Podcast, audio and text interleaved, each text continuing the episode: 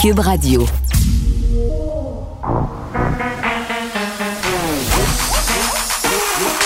Elle a une opinion sur tous les sujets. Pour elle, toutes les questions peuvent être posées. Geneviève Peterson. Cube, Radio. Salut tout le monde, bienvenue à l'émission. Merci de nous écouter. Évidemment, on va regarder ce qui se passe du côté de Québec, mais aussi du côté d'Ottawa. Les camionneurs qui font un point de presse aux alentours de 13 heures, ceux d'Ottawa, pas ceux de Québec.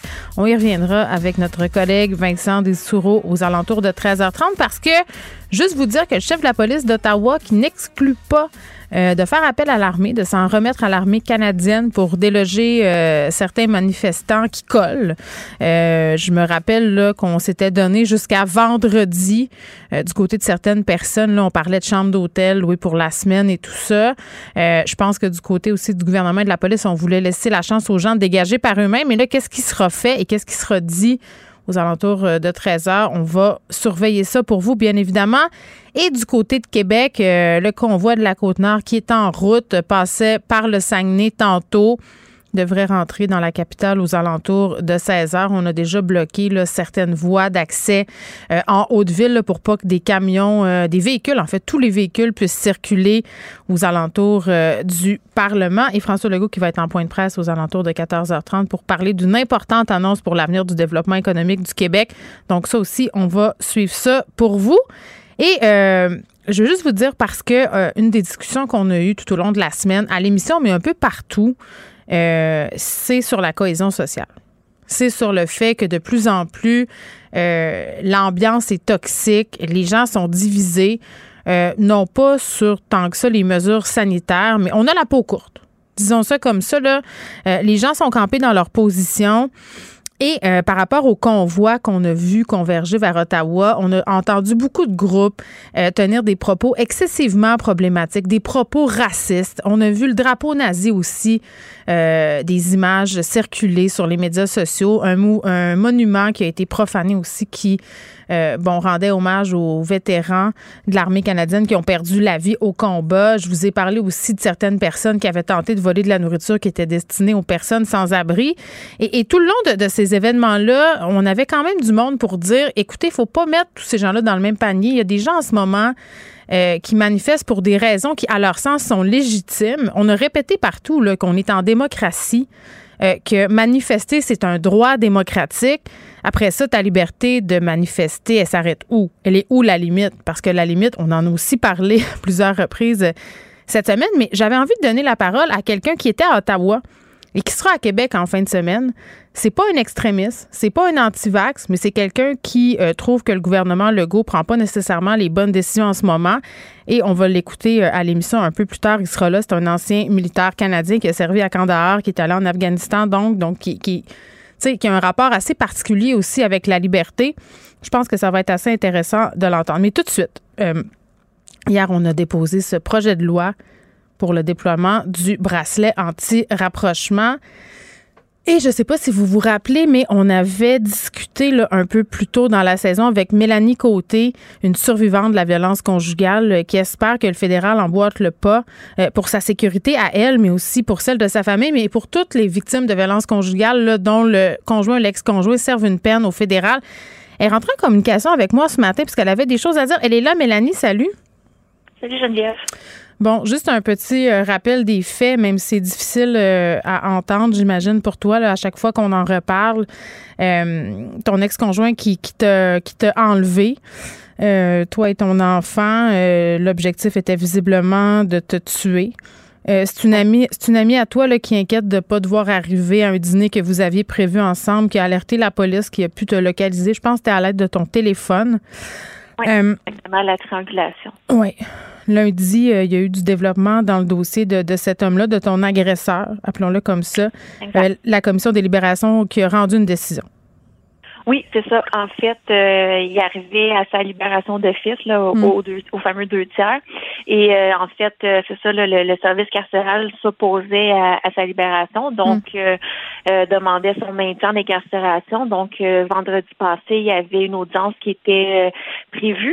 Et euh, lundi, la décision euh, qu'ils ont rendue, dans le fond, ils se sont appuyés sur les Mm. suggestions euh, qui avaient été euh, dans le fond, suggérées par l'équipe de gestion de cas et le milieu carcéral et tout ça.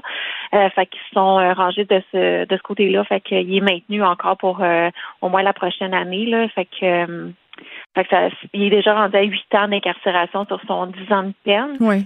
Euh, dans le fond, toute euh, toute l'équipe carcérale et ainsi que les commissaires, dans le fond, considèrent qu'il est encore beaucoup trop dangereux pour être euh, libéré euh, huit ans plus tard.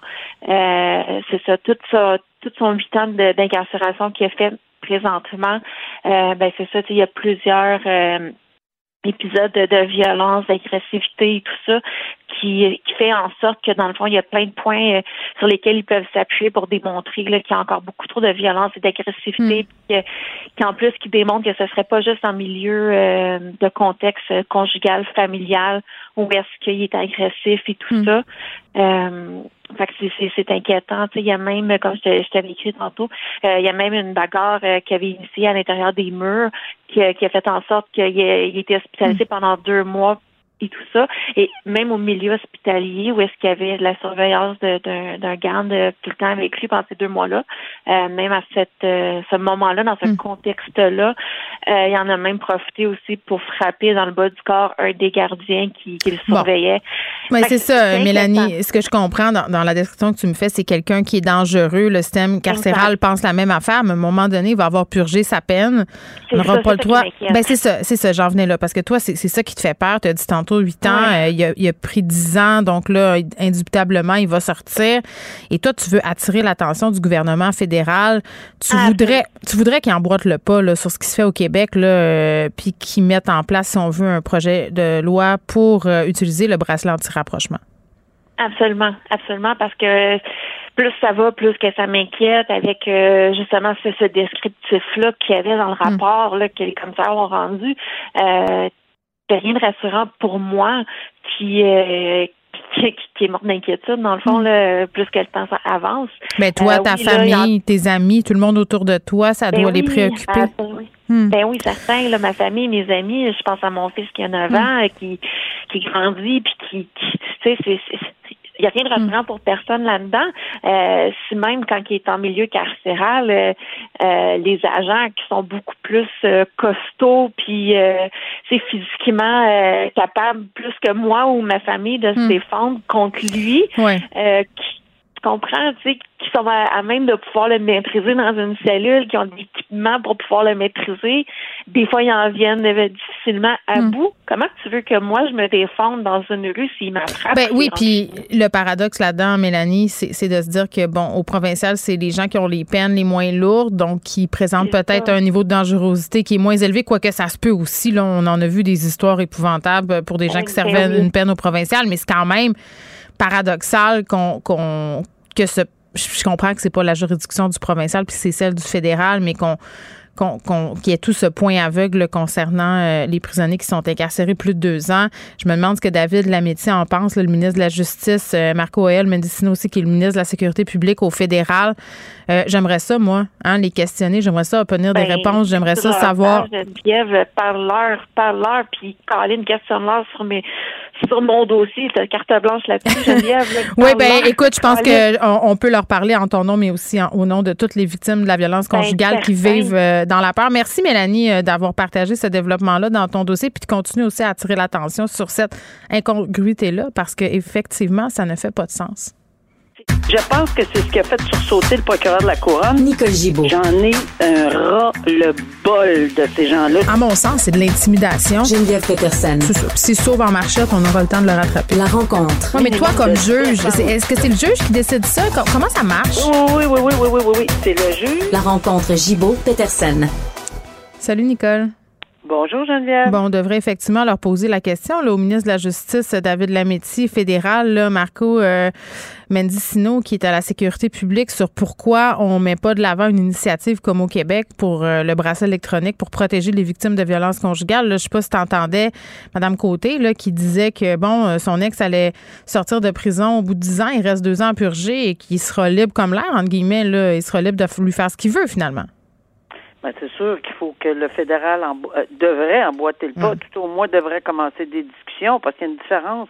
Au Québec, c'est le bracelet anti-rapprochement et au fédéral, on va peut-être vouloir l'appeler le bracelet électronique, euh, peut-être avec les mêmes buts, les mêmes visions, mais euh, applicable de façon différente. Et c'est ça qu'on mm. jasait hier. C'est nous là, le ministre de la Justice au Québec, euh, Justice, ministre de la Sécurité publique, c'est avec la loi sur mm. euh, ici au Québec, pas pas au fédéral, mais c'est sûr mm. qu'on peut demander à l'homologue fédéral d'emboîter le pas. Et oui, je pense que ça serait raisonnable de penser que pourquoi pour une journée ou deux de différence, une personne peut bénéficier et dans c'est fou là anti-rapprochement et dans l'autre cas.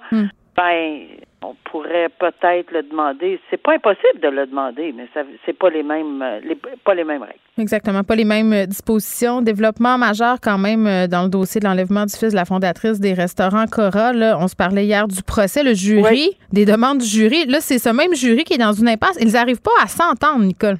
Oui, ben ça, je suis pas tellement surprise. Mais c'est pas une obligation, hein, pour un jury de s'entendre. Ben, c'est-à-dire qu'on va non, c'est une obligation d'avoir un verdict unanime. C'est ça. Mais de forcer dans la gorge une entente, non. Euh, c'est sûr que ça se fait, là, tous ceux qui ont regardé euh, euh, les pièces de théâtre puis les films là, 12 jurés, là, je ne sais plus du titre exact, là, où on avait changé la version de tout le monde. Oui, ça se fait. C'est pour ça ça se fait. C'est-à-dire que le juge, aujourd'hui, a fait ce qu'il devrait et que tout juge doit faire, c'est de demander un effort supplémentaire. Il va peut-être même se rasseyer une deuxième fois. Hmm. Mais à un moment donné, quand il y a un passe, il y a un passe. Et là, malheureusement, personne ne veut voir ça, là, parce que c'est terrible. Puis le hmm. résultat de tout ceci, c'est Mistral, c'est un, avortement de procès pour commencer à zéro, de A à Z. Euh, alors, c'est, c'est pas. Mais je suis pas surprise, on l'a dit, les l'arbre décisionnel, les trois arbres décisionnels, pour moi, étaient c'est quelque chose, là. Hmm. Alors, mais, mais il y avait droit à un procès par jury, puis ce sont des infractions qui sont pas évidentes, puis la couronne doit en faire la preuve hors de tout doute raisonnable, puis le juge n'avait pas le choix de présenter des arbres décisionnels euh, de cette façon-là. Maintenant, c'est très, très, très, très lourd. Maintenant, est-ce que c'est assez long, quelques jours, parce que pour tous, là, ils ont commencé à délibérer dimanche, lundi, mardi, mercredi. Ça fait quatre jours. Personnellement, à, moins là, vraiment d'une impasse solide, le nœud là, où il y a quatre nœuds au nœud, là, c'est, en double puis en triple, peut-être qu'il n'y aura pas le choix, le juge. Mais tu sais, quatre jours pour un dossier de cette envergure-là, à mon humble avis, c'est pas très très loin, là c'est pas loin là, dans les délibérations. Enfin, on ne sait pas où est-ce qu'il chope, là. Hmm. C'est peut-être fondamental comme discussion. Il y en a peut-être un ou une, puis que les ou deux qui ont les bras croisés, puis il n'y a aucune ouverture. Ça va pas bien. Je sais qu'on va les inviter à écouter, à entendre, à discuter, mais de là à décroiser les bras, les hmm. personnes qui vont être capables de les forcer. Peut-être le CBD qui les empêche de s'entendre. le titre du film que tu cherchais, Nicole, c'est 12 Angry Men. Oui, un très bon film. 12 jurés en colère. Bon, euh, je ne sais pas si euh, notre collègue Jean-Philippe Dion est à l'écoute, mais il devrait peut-être penser, Nicole, à inviter le ministre euh, Jolin Barrette et la juge en chef de la Cour du Québec, Lucie Rondeau, dans le chalet de son émission À la vraie nature. Hein? Ils pourraient peut-être s'entendre.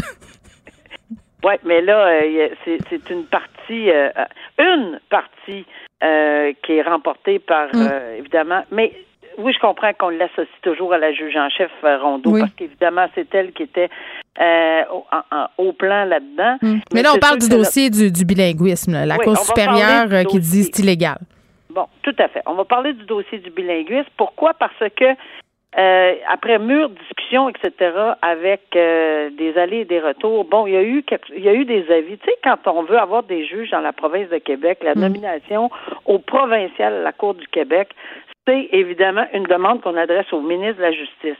En ce qui a trait à la demande d'ouvrir un poste, ça, la décision de la Cour supérieure, parce qu'on va y arriver, là, hmm. euh, c'est le, le, ministre de la Justice qui, qui fait cette demande-là. C'est à elle, la juge en chef s'adresse au ministre de la Justice pour ouvrir un poste. Bon, ça c'est parfait, mais le reste, la Cour supérieure a décidé, puis ça, ça tourne tout autour là, des avis qui ont été envoyés pour avoir des postes. Dans cinq, si ma mémoire est bonne, il y avait cinq postes, là, et euh, on demandait effectivement des, des euh, juges bilingues. Et là, le ministre a demandé à la secrétaire d'intervenir et de dire euh, de dire que dans la vie, il n'est pas question de demander qu'on ait des juges bilingues. Là, on n'a pas besoin de ça. Puis c'est pas. Mais ça, c'était un besoin que la juge en chef Rondeau, après analyse avec ses dans, dans, dans des différents districts, mmh. avait fait comme demande. Et ça, la Cour supérieure en est arrivée hier à la conclusion que le, le, ces besoins-là, c'est la Cour du Québec qui peut les formuler. Que le ministre, oh, c'est cinglant, là, que le ministre de la Justice n'a pas à se mêler de ça. Ce n'est que à la Cour du Québec de décider. Je l'ai toujours dit, sauf que ce que je comprends de cette décision-là, puis c'est là où ça que je dis, c'est partie remise probablement parce que c'est une décision qui est basée sur une loi, la loi mm. sur les tribunaux judiciaires, puis dans cette loi-là, il y a un règlement. Le règlement, parce que c'est suite à la commission Bastarache, pas tout ce qui s'était passé, là, le règlement dit qu'il y a une secrétaire à la sélection des candidats à la fonction de juge qui prépare les avis en fonction des besoins que la juge, en, là où la juge en chef va y demander. Et c'était là qu'était le, le, dilemme total. Mais ce règlement-là, là, si on recule juste une coche, c'est une loi provinciale, puis une loi provinciale avec un règlement, c'est fait par qui? Par l'exécutif. Qui est l'exécutif? Le ministre de la Justice. Est-ce qu'il peut changer ce règlement-là? Ben oui. Alors, tu sais, moi, je vois que la bataille va continuer parce que peut-être que à ce moment-ci, il va dire, écoutez, on va aller en appel sur le fond de la décision, mais il peut pas aller en appel sur les cinq postes, là, parce que ça, c'est non-obstant appel. La décision de la Cour supérieure hier, là, c'est, on ne peut pas toucher à ces cinq postes-là. Hmm. Mais pour le reste, est-ce que le, tous les avocats du, du, du, ministre de la Justice vont se mettre ensemble et vont dire, bon, parfait, on va te le changer, ce règlement-là, mais là, il va falloir qu'on fasse un règlement qui n'aura pas l'air d'avoir euh, quelqu'un qui veut s'inférer dans ce processus-là trop, trop. De faire de l'ingérence, faut, faut. Ben, c'est ça, c'est ça. Bon, une histoire épouvantable, Nicole, des parents, euh, des élèves, euh, du personnel d'une école, euh, l'école Saint-Laurent, en fait, qui sont sur le derrière, disons-le, là, des accusations qui touchent trois personnes en lien avec l'équipe de basketball de l'école, Daniel Lacasse, qui est responsable du programme, deux autres hommes aussi, Robert Liu et une autre personne, Charles-Xavier Boilard, entraîneur, qui, bon, font face quand même à des chefs d'accusation très graves en matière d'agression sexuelle, d'exploitation sexuelle, d'incitation à des contacts sexuels chez des joueuses, des anciennes joueuses qui étaient mineures, bien entendu, à l'époque. Il y a même des vidéos là, qui auraient été captées. Mais ça, on est toujours à la renverse hein, quand on voit ça. Malheureusement, ça arrive une fois, c'est déjà. À la renverse, vraiment, moi, des entraîneurs qui abusent de leurs ben, athlètes, il me semble que ça arrive trop souvent. Ben c'est ça, c'est ça, ça arrive trop souvent. Puis on se souvient euh, de plusieurs dossiers qui ont fait les manchettes, etc. Puis à chaque fois, à chaque fois que ça arrive, ben ça bouleverse. Pourquoi? Parce que les parents, d'abord premièrement, pourquoi? Parce que c'est des mineurs, et de un, et de deux, qui s'investissent dans un sport. Je le sais, j'en ai fait du sport professionnel. Euh, à titre de mineur, que ce soit en ski, comme mhm. professeur, comme comme courseur, courseuse de ski, etc. J'en ai fait en masse. Puis oui, je me fie à mes entraîneurs, etc. Puis jamais dans 100 ans, on pouvait imaginer que ça se passait ou que ça ben, se serait Les parents font confiance. Là. Des fois, des équipes voyagent, vont de ville en ville. Donc, c'est les hôtels, les autobus. Il y a de la proximité. Là. Ben, écoute, euh, c'est tellement vrai que les parents euh, remettent euh, tout dans les mains de ces entraîneurs-là partout au monde. Ils s'en vont en Europe parce que mm-hmm. oui, on allait en ski en Europe partout. Mais tout ça pour dire que c'est, c'est quelque chose là de d'avoir brisé cette confiance-là. Alors le lien, la situation d'autorité ou de confiance vis-à-vis un mineur, ben c'est très sévèrement puni par le code criminel. Et c'est pour ça que c'est des accusations très graves. Et je comprends que l'école au complet est à la renverse parce qu'apparemment, ben, à ce que j'entends là, on n'a jamais pensé comme Jamais, jamais, jamais on l'a vu venir, là, puis peut-être qu'il y en a qui le savent, mais je pense qu'il va y avoir d'autres personnes qui vont probablement s'identifier. Souvent, c'est Oui, comme parce qu'ils cherchent d'autres victimes, c'est ça. C'est ça. Alors, euh, alors ils font face à la justice. Il y en a deux qui euh, qui sont encore détenus jusqu'à demain, mais entre euh, toi et moi, c'est probablement pour ficeler des conditions Mm. sur une remise en liberté. Il y en a parce qu'il y a une présomption d'innocence toujours, et c'est grâce à ceci qu'on a Mm. évidemment une ouverture à la remise en liberté avec des conditions, parce que là, on parle peut-être pas nécessairement de gens entre guillemets dangereux demain matin. Là, si on les, si on, on met un encadrement très très Ils ont strict. été arrêtés à l'école, hein, à l'école même. ça. En plus, euh, c'est pas, euh, c'est quelque chose. Et, et le, le troisième, euh, lui a été remis en, en liberté, donc on va sûrement essa- essayer d'ajouter des conditions. Mais Mm. quand même, c'est de gros dossiers de d'accusations très graves qui encourent des peines et des peines minimum. Oui, On espère, que, on espère pardon. que justice sera rendue effectivement dans ce dossier-là. Nicole, merci beaucoup. À demain. Au revoir. Vous écoutez Geneviève Peterson. Cube Radio.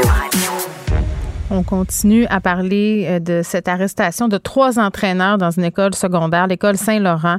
Euh, comment ça fonctionne le processus pour dénoncer euh, à l'officier des plaintes? Ça, c'est l'instance lancée par le gouvernement Legault là, pour contrer le harcèlement, les violences, euh, les agressions sexuelles dans le milieu sportif. On est avec Vicky Poirier, qui est présidente et directrice générale d'Alias. C'est la ligne de signalement, en fait, qui a été mise en place par euh, officier des plaintes. Euh, Madame Poirier, bonjour. Bonjour. Bon, juste de dire que c'est depuis le 1er février dernier là, que les athlètes québécois euh, peuvent se revendiquer, avoir recours euh, au service de l'officier des plaintes s'ils sont victimes et s'ils sont témoins aussi d'abus euh, ou de harcèlement. Donc, ce nouvel outil qui fait sa place peu à peu dans, dans le monde sportif. Et là, c'est bien plate à dire, là, Madame Poirier, mais à, à chaque fois qu'on entend parler d'entraîneurs qui auraient agressé des jeunes avec qui ils travaillent, qui accompagnent depuis des années. Euh, beaucoup de parents ont peur. Tu sais, beaucoup de parents se disent, ben, moi, je, je, je voudrais jamais que mon enfant, par exemple, fasse du hockey de façon sérieuse, fasse du basketball, parce que là, il est question d'une équipe de basketball. Euh, en quoi votre organisme, cette initiative-là, peut aider à apaiser tout ça? Euh, D'abord, euh, je dois souligner que euh, le, la politique fêtait son premier anniversaire le 1er février euh, dernier. Ouais. Euh, euh, en fait, cette politique-là, justement, permet aux gens qui vivent ou qui sont témoins de situations Ouais. euh, déplorables, de situations répréhensibles, de signaler rapidement avant que la situation dégénère encore plus euh, et que plusieurs personnes soient touchées par les actes répréhensibles. Oui, parce qu'on comprend que dans ce cas-là, plusieurs élèves euh, auraient été victimes. Là. Euh, donc, euh, je le disais, là, évidemment, les, les victimes peuvent porter plainte, mais, mais qui d'autre? Les parents, les amis? Dans quel cas on peut faire appel à vous? Donc, euh, effectivement, beaucoup de personnes peuvent porter plainte. Tout témoin d'une situation inacceptable peut porter plainte. Euh, la politique couvre les activités sportives qui sont fédérées, donc est très très large là, et elle vise quatre types de euh, de, de- voyons, d'actes répréhensibles, l'abus, le harcèlement, la violence et la négligence, autant du côté sexuel que non sexuel. Qu'est-ce que vous voulez dire par négligence? Euh, en fait, euh, par exemple, un entraîneur qui aurait été négligent dans la gestion d'une situation. Euh, qui aurait compromis la sécurité euh, Hmm. des athlètes. Ben oui, parce que là, la question que tout le monde se pose en ce moment, c'est les trois personnes qui, pour la même équipe, sont accusées d'inconduite, d'agression. Est-ce qu'ils étaient euh, ensemble? Est-ce qu'ils communiquaient ensemble ou agissaient de façon séparée? Là, on n'a pas la réponse à cette question-là euh, en ce moment. Mais, mais tu sais, vous connaissez comme moi l'univers sportif, l'esprit d'équipe, le fait qu'on ne forme qu'un. Euh, pour un jeune athlète, ça doit être excessivement difficile de porter plainte comme, contre son entraîneur. En fait, le mécanisme permet justement de faciliter euh, cette démarche-là. Le mécanisme permet à un jeune athlète Mm. de dénoncer par le web. Alors, c'est quand même un moyen de communication avec lequel les jeunes sont très Mhm. familiers. Et d'entrée de jeu, il le fait euh, sous couvert de la confidentialité et il est accompagné dès le départ. Donc, euh, il communique par le web et rapidement, euh, on crée un lien de confiance avec euh, ce jeune-là. Hmm. évidemment, vous l'avez nommé tout à l'heure, c'est un mécanisme qui est indépendant aussi. C'est que le jeune est rassuré du fait que euh, il, euh, il fait sa démarche, mais il sait que c'est quelqu'un qui n'est pas en lien avec euh, son équipe, avec son entraîneur qui va recevoir. Donc, très rassurant de ce côté-là. Mm. Et c'est sûr qu'on l'accompagne à la vitesse qu'il est prêt à, aller là, dans sa plainte et dans le cheminement mm. que ça implique. Il y a certaines fédérations sportives, Madame Poirier, qui sont très, très opaques. on a eu droit à toute cette saga autour du monde de la gymnastique aux États-Unis où il y a eu des abus pendant des années, la fédération qui gardait ça entre guillemets secret, qui agissait pas trop de la négligence, comme vous le disiez tantôt. Euh, certaines fédérations qui n'aiment pas qu'on se mêle de leurs affaires, finalement. Comment votre outil euh, est accueilli par les fédérations sportives? Est-ce que vous travaillez de concert avec eux? En fait, il euh, faut comprendre, comme vous l'avez dit tout à l'heure, que cet outil-là, c'est une initiative du gouvernement qui a délégué le regroupement Loisirs Sport Québec qui mm. chapeaute et accompagne les fédérations. Et je vous dirais que cet outil-là a été très bien accueilli par les fédérations, a même été demandé par les fédérations parce que justement, ils se retrouvaient souvent en situation euh, embêtante de gérer euh, des situations euh, où ils connaissaient des gens ou alors de déléguer ça à une personne externe, à des, euh, des, des personnes indépendantes et objectives, euh, pour eux, euh, c'est une belle solution, d'autant plus que dans leur quotidien, euh, euh, ça fait pas partie de leur, leur excusez-moi l'anglicisme, de leur core business que de gérer des situations de ce type. Hmm. Donc, de déléguer ça à des gens qui ont des connaissances, des compétences et hmm. surtout avoir confiance qu'il y a tout un processus qui a clairement été hmm. établi pour gérer ces situations-là. Vous savez qu'à travers le traitement d'une plainte. Il y a plusieurs choix qui s'offrent à nous, dépendant euh, de l'envergure euh, de la situation, dépendant du sujet. Est-ce que c'est de la médiation? Est-ce que c'est un comité indépendant qui euh, auditionne? Vous y allez selon, selon la gravité de la plainte, c'est ce que je comprends? Dans, dans le, euh, le processus? oui. Je vous dirais selon le sujet, est-ce que c'est sexuel, non sexuel? Et hmm. ensuite de ça, la médiation est toujours offerte en premier lieu euh, dans des cas plus, euh, dans des cas par exemple de nature sexuelle, euh, il y a euh, des possibilités d'exclusion automatique de la personne qui est visée par les allégations. Mm. Fait qu'il y a vraiment euh, beaucoup de détails à considérer mm. dans les actions qui sont posées, mais toujours dans un objectif précis, c'est de mm. ramener rapidement le jeune ou l'athlète dans un milieu sportif sain. On a eu beaucoup de discussions sociales récemment sur la façon dont le système de justice traite euh, les victimes alléguées. Euh, puis je le sais là, que c'est pas toutes les victimes qui veulent aller du côté judiciaire de l'affaire. Euh, mais advenant le fait qu'une victime des conduites sexuelles veuille aller jusqu'au bout, est-ce que vous accompagnez ces athlètes-là à l'intérieur des dédales du système judiciaire? Parce que parfois, ça peut être un long processus.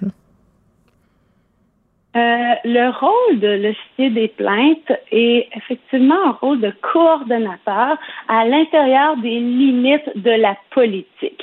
Alors, c'est sûr que dans un dossier qui implique euh, des allégations de nature euh, sexuelle qui pourraient amener justement des démarches avec la police, avec euh, la DPJ. À ce moment-là, on travaille en collaboration avec eux. Mais c'est clair que la politique est très euh, est très ferme de ce côté. À partir du moment où le dossier est transféré dans les mm. mains d'un corps policier, à ce moment-là, nous, on suspend nos activités pendant que les policiers font leurs travaux pour ne pas compromettre justement euh, leurs activités et on reprend le tout une hmm. fois que le dossier a été traité en justice. En même temps, euh, les victimes ont manifesté le désir d'être accompagnées. Il y a le CAVAC qui accompagne les victimes. Il y a euh, Jury Pop aussi qui peut être un support.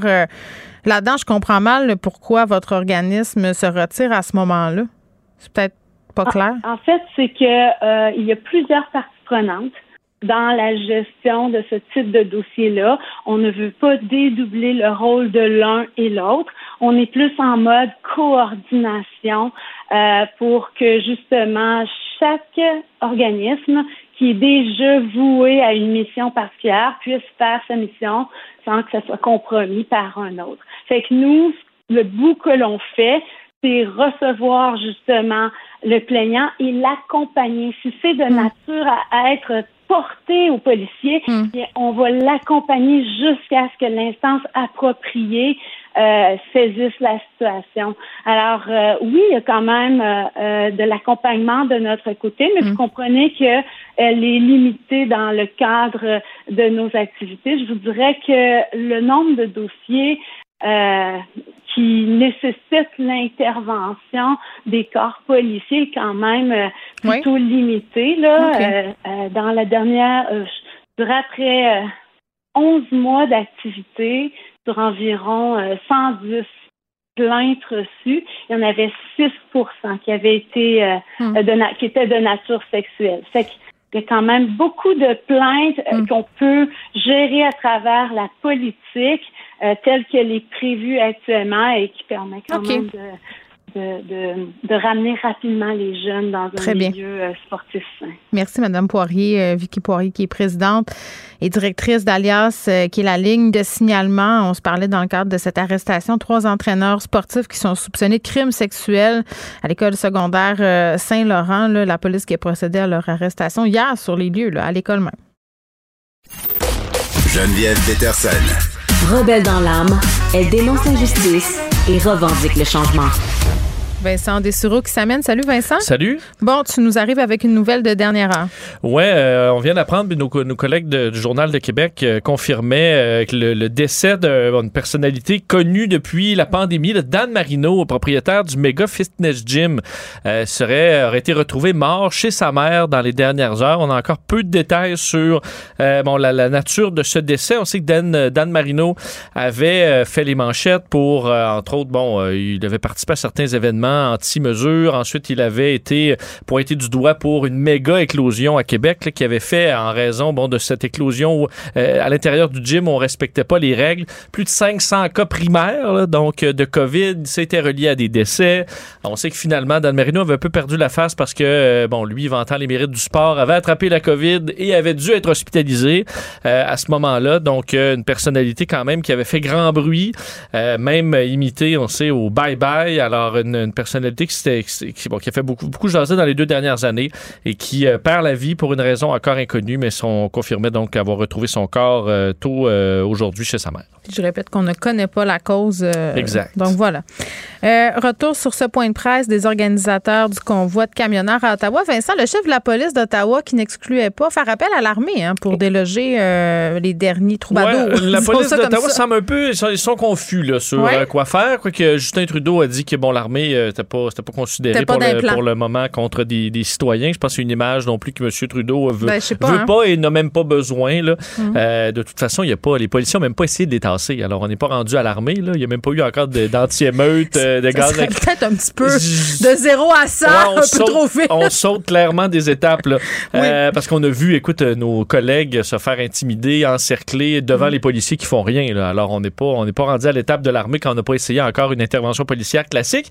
Mais donc, il y avait point de presse tantôt euh, des organisateurs, les gens autour de cette manifestation euh, à Ottawa. Tamara Litch, le nom le plus connu, là, qui était entre autres derrière le GoFundMe, euh, qui a accumulé des millions de dollars, qui est présentement stoppé. D'ailleurs, on en a parlé un peu. je vais vous faire entendre deux extraits. Tout d'abord, Tamara Litch, qui, bon, c'est drôle parce qu'elle saluait les gens d'Ottawa pour leur accueil. Mmh. on n'a pas vu les mêmes citoyens. Ben non, on disait même l'amitié, les gens qui sont allés porter des repas, mmh. vraiment comme si c'était vraiment. C'est quoi, du gaslight? c'est ça qu'elle fait? Écoute, elle nous, disait que les gens à Ottawa, là, vraiment, c'était vraiment un appui, là, et qu'on les saluait. Je sais pas si tu suis ça comme moi sur Twitter, là, mais il y a des citoyens qui ont vandalisé des, des, autos euh, de manifestants, Live Ottawa, puis à voir, les gens sont plus, les enfants ben, dorment plus de la nuit. Et c'est que certains camions, on va faire une parenthèse là-dessus, se sont équipés de euh, klaxons de train. Ah, les camions jaunes, entre autres. Hein, le fameux camion jaune dont on entend. le fameux camion. Et ça, écoute, le train, euh, à 2 h du matin, tu peux juste plus vivre euh, ça pendant quelques nuits. Là. Mm. Donc, je pense pas donc c'est vrai que les gens à Ottawa et euh, les camionneurs mm. filent le parfait bonheur là-bas. Mais je l'ai fait entendre sur sa garantie euh, aux, gens d'Ottawa où elle voulait les rassurer. je vous traduirai par la suite. Let me assure the people of Ottawa that we have no intent to stay one day longer than necessary. Our departure will be based on the Prime Minister doing what is right ending all mandates and restrictions on our freedoms. Ben là, Bon, alors elle dit aux gens d'Ottawa, inquiétez-vous pas, je vais vous rassurer, on ne restera pas une journée de, de plus après que Justin Trudeau ait fait la bonne chose, Ouais. c'est-à-dire retirer toutes les règles sanitaires. donc ils vont peut-être rester une couple de petites semaines. Ça se peut qu'il reste un peu plus longtemps. Euh, le point aussi qu'on voulait faire avoir, bon, euh, bon, euh, expliquer, c'est que selon eux, euh, euh, le, gouvernement manipule les médias pour décrire les manifestants de la mauvaise façon. Une, euh, sympathisante qui, euh, bon, qui parlait français est allée parler après Tamara Litch, Joanie Pelcha, pour expliquer, euh, bon, de faire à peu près le même discours. On peut écouter un extrait. Jusqu'à présent, personne du gouvernement fédéral, provincial ou municipal ne nous a parlé directement. Au lieu de cela, ils vous utilisent, vous les médias, pour nous présenter comme des racistes, des misogynes et même des terroristes. La réalité est que les membres de ce mouvement de liberté sont des citoyens moyens, épris de paix et respectueux des lois de tous les horizons qui en ont assez d'être méprisés et intimidés par le gouvernement. Et prix de paix, je suis comme pas sûre. Ben, les prix de paix, c'est sûr que là, Puis, on parle pas de certaines personnes. Quand même, des per- tu sais, Tamara Litch, euh, Patrick King, c'est des gens qui sont liés sans aucun doute à la droite euh, canadienne, euh, qui ont des idées extrémistes. Je veux dire, c'est documenté. là. Je veux dire, écoute, là, il y a des, quand même des groupes extrémistes qui se sont. Je veux dire, Il tout le monde n'est pas épris de paix À un moment donné, là-dedans. quand là. tu vois un drapeau nazi passer, je comprends que c'est pas tous des, Pas très- des nazis, là, Ouais. mais euh, tu comprends qu'il y a là quand même euh, il y a des débordements. Et, Mais c'est ce euh, qu'on voit, c'est ceux qui sont souvent le, le plus vocaux sur les médias sociaux aussi. Donc, est-ce qu'on Oui, peut en vouloir ça, mais- aux gens d'avoir cette image-là? mais dire, on me dit, ah, mais madame là-bas, Jocelyne est bien fine. Allez, ouais, mais je comprends, mais il y en a à côté qui sont en train de pisser sur la, la tombe du soldat inconnu. Ouais. Ça se peut que les médias se demandent un peu ce qui se passe dans, le- dans le tas de monde. là. Alors, à un moment donné, il y a un travail qui se fait. Je comprends que le, le travail ne le fait pas toujours plaisir, Ouais. mais c'est quand même ça. Là. Et les médias ont fait écoute, des vox pop à plus finir avec Ben tout le monde, des radicaux, là, on des va, donner, on va donner la parole à un manifestant juste après toi, là, qui va Euh, venir nous expliquer pourquoi il manifeste. Exactement. D'ailleurs, ils tenaient à rappeler que selon eux, ce sont des gens normaux qui sont là, fatigués par les règles gouvernement- gouvernementales, tout simplement. Mm. Euh, on disait qu'on travaillait avec des avocats pour faire débloquer le GoFundMe. Là, on sait qu'il y a des problèmes euh, là-dessus en ce moment. 8 millions? Ouais, ben, Huit on plus pense qu'on- encore? ouais, plus que ça. Et euh, qu'on remerciait les donateurs, ceux qui ont donné de l'argent pour tout ça. Ensuite, Mm. il est venu euh, un ancien de la GRC là, qui dit avoir quitté en raison de l'obligation vaccinale, euh, qui se présentait comme un genre d'expert. C'est de... un policier du peuple, c'est ça? Ben, il dit un- il se présentait comme un expert de justement la gestion de la sécurité dans des grands événements Ouais. et euh, disait que toute l'information, lorsqu'on a des informations sur des dangers potentiels, on communique avec la police pour s'assurer que ça se passe bien. Alors, euh, bon, je veux dire, c'est pas, pas toujours ça qu'on a vu, mais euh, c'est un discours qui se voulait rassurant. Euh, alors, est-ce que ça va calmer? Moi, j'ai Mm. l'impression que le, le point, ce qu'ils auraient dû être eux, là, euh, Geneviève? Si t'avais été à leur place. Si j'avais été à leur place, j'aurais tout simplement annoncé, euh, dans un geste au moins de solidarité avec Ouais. les gens d'Ottawa, dire on va rester, mais euh, dans un souci de on cohabitation. va faire chut-chut. On arrête les, les klaxons. À mon avis, ça aurait été très bien perçu par, Mm. euh, par la population et ceux qui sont ambivalents là, sur OK, j'ai le goût de les appuyer, je suis à bout des mesures, mais je trouve qu'ils vont trop loin.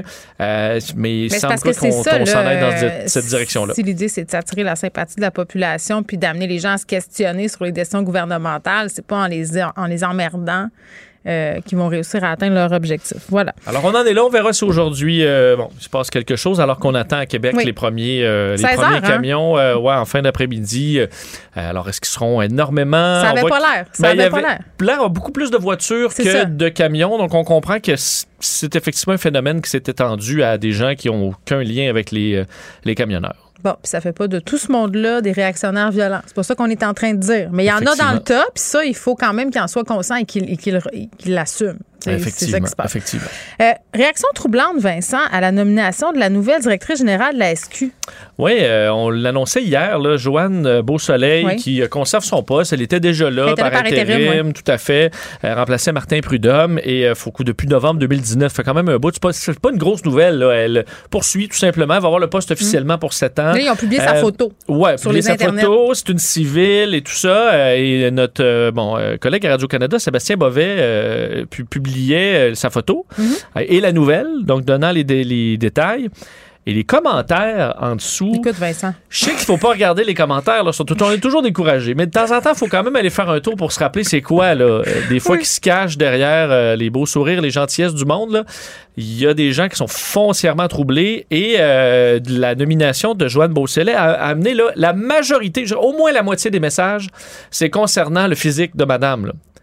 Euh, Est-ce qu'on a déjà fait ça pour un chef de police, des chefs de police là, en surplus de poids, euh, des policiers euh, qui sont qui ont euh, écoute qui, ont- qui ont différents styles? Il y en a eu plein là. Je pense pas que les gens euh, focus là-dessus lorsqu'un chef de police. euh, jamais entendu non plus de commentaires sur Yann Lafrenière ou sur le physique de François Legault. C'est ça, on dirait un tel est chaud. Non. Voyons, ça n'a pas de bon sens. Non. On bon. a parlé du physique de Gaétan Barrette parce qu'il était ministre de la Santé.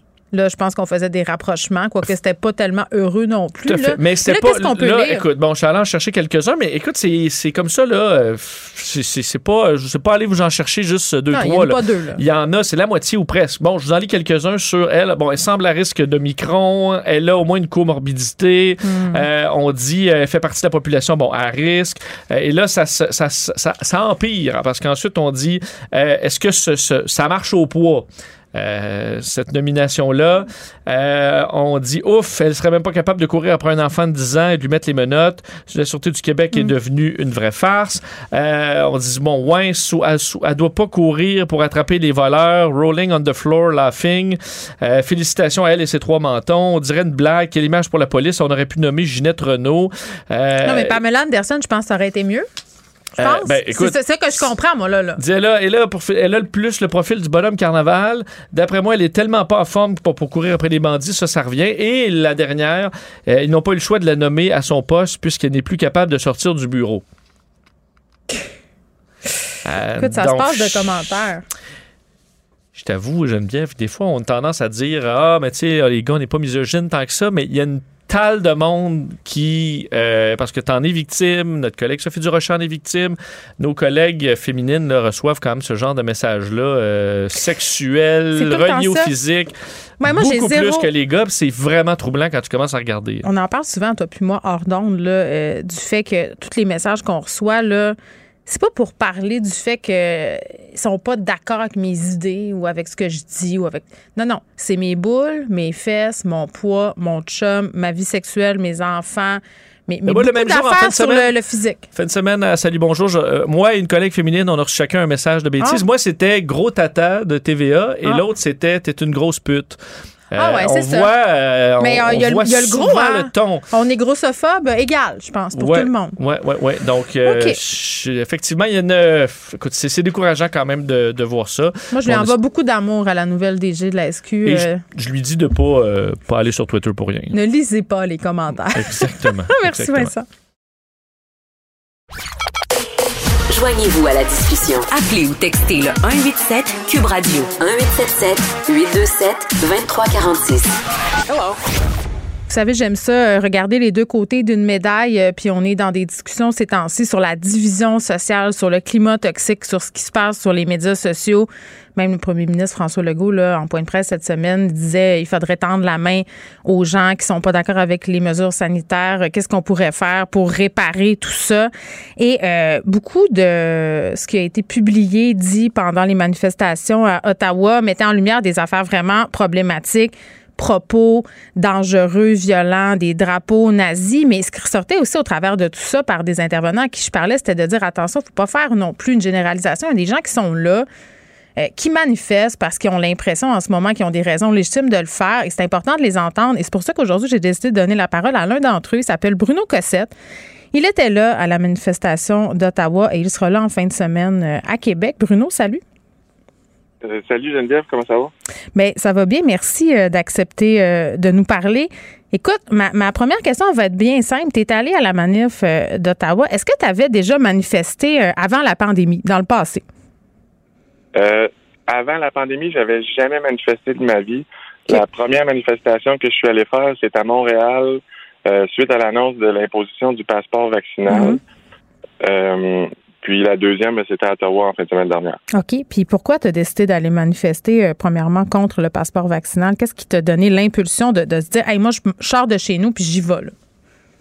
Ben, deux choses. La première, c'est que je comprends que c'est un incitatif pour euh, inciter les gens à aller se faire vacciner. Ça, j'ai pas de trouble avec ça. Euh, par contre, ça divise. Puis, euh, même vacciné, on n'est pas nécessairement d'accord avec le, le passeport vaccinal. Mm. Mais une autre chose, c'est que les non vaccinés, euh, ça leur prive de mouvement. Donc, on leur, on leur enlève la liberté de mouvement. Hmm. Mais ils ont Et encore puis, accès euh, à- aux commerces qui sont essentiels. Oui, tout à fait.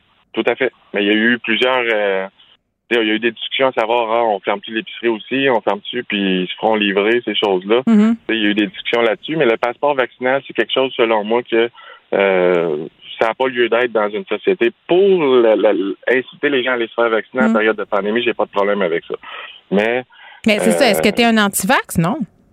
non, non, non, du tout. Moi, j'en ai eu plein des vaccins. J'ai deux Pfizer dans le bras gauche. Je les ai eu euh, deux semaines à peu près euh, après que j'ai été éligible. J'ai 32 ans, fait que ça fait Mhm. déjà une couple de mois. Euh, J'étais allé prendre mes deux Pfizer dans le bras. Puis ça me tentait pas de me faire stigmatiser, de me faire écœurer. Moi, j'avais pas nécessairement peur, personnellement, de la COVID. Mhm. Euh, mais j'ai décidé d'y aller pour préserver ma liberté d'expression, pour pouvoir m'exprimer, parce que déjà, à ce moment-là, quand il est venu le tour d'aller me faire vacciner, il y avait déjà une division. Il y avait déjà euh, du mépris, de l'humiliation, puis de la stigmatisation sur la place publique de des centaines de milliers de Québécoises puis de Québécois. Hmm. Et moi, je suis plus capable de tolérer ça. Ça Ben, Il n'y en a 18 pas tant que de- ça, euh, quand même, Bruno, là, qui veulent pas aller se faire vacciner. On parle de seulement 10% de la population. Ben non, mais c'est ça, c'est ben, 10 de la population euh, au Québec, c'est 850 000 personnes. Mhm, bien sûr. Eh, tu vas pas la prendre, ta troisième dose, c'est ce que je comprends? Euh, non, je la prendrai pas. Pourquoi? Ben, le gouvernement m'a ignoré. Il a fait de la sourde oreille avec les jeunes comme nous. Puis euh, récemment, il y avait des sondages comme quoi que ah, tu sais, les mesures sanitaires, les jeunes sont plus écœurés. Qu'est-ce qu'on a entendu en réponse de ça? C'est des enfants rois. Hmm. Je pense qu'on s'est parlé suffisamment dans les dernières heures pour savoir que je suis pas un enfant roi. C'est que ça. C'est de l'insulte. C'est du. c'est on se fait. J'ai l'impression qu'il me parle comme un enfant, le premier ministre, quand il est en point de presse. J'ai l'impression vraiment d'avoir une poignée dans le dos. Là, tu sais, c'est- ça devient insultant, ça. Puis, comme je vous l'ai dit, moi, là, j'ai bâti des anticorps, j'ai eu mes deux Pfizer. Euh, j'irai pas reprendre un vaccin de la COVID à chaque année. là. Les gens qui sont vulnérables, les, les travailleurs de la santé, ceux qui immunosupprimés ou peu importe, ça me dérange pas, ils peuvent y aller à chaque année ou à tous les six mois s'ils veulent. Toi, tu trouves que la vaccination, ça doit demeurer un choix. C'est ça que je comprends. Je pense que c'est un devoir de société. Je pense que on, on doit faire attention avec euh, justement de, de, de, de, de les présenter comme comme comme des sous-classes, les gens qui ont choisi de pas aller se faire vacciner. Moi, le pointage du doigt comme ça, je trouve que c'est pas une bonne manière de faire une vente. J'ai été vendeur, là, j'ai jamais insulté un client, puis ça m'a donné une vente. Fait à un moment donné, ça, j'ai trouvé que ça a été vraiment trop Mm. loin. Pro choix, je, comprends. Là, les non vaccinés, on, ça, prend- ça, ça- ils sont moins protégés des, des, des hospitalisations graves. Ça, je comprends. C'est il y a des respiratoires, c'est c'est long, ça prend beaucoup de personnes. Ce côté-là, je le comprends tout au complet, mais c'est parce que ça fait longtemps que je l'ai compris. Ça fait longtemps que je suis vacciné, puis il y a encore du clivage. On essaye encore par tous les moyens. Là, ce qu'il Mais- faut faire, il faut se féliciter. Ouais, mais On tu comprends. 92 avec les adultes. Mais je comprends, je, je le comprends, ce, ce bout-là, euh, Bruno. Là où peut-être je suis un peu moins d'accord, puis je suis curieuse de t'entendre Mhm. là-dessus.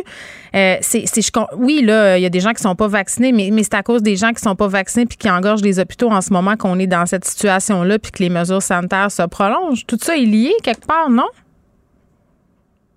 Mais La plupart des gens qui sont à l'hôpital, la grande majorité en ce moment, c'est des gens de 60 ans et plus. Oui, mais c'est pas grave, ils sont là quand même. Je veux dire, on, c'est pas des citoyens mais de sous-catégorie, ce monde-là, là. Non, non, je suis d'accord.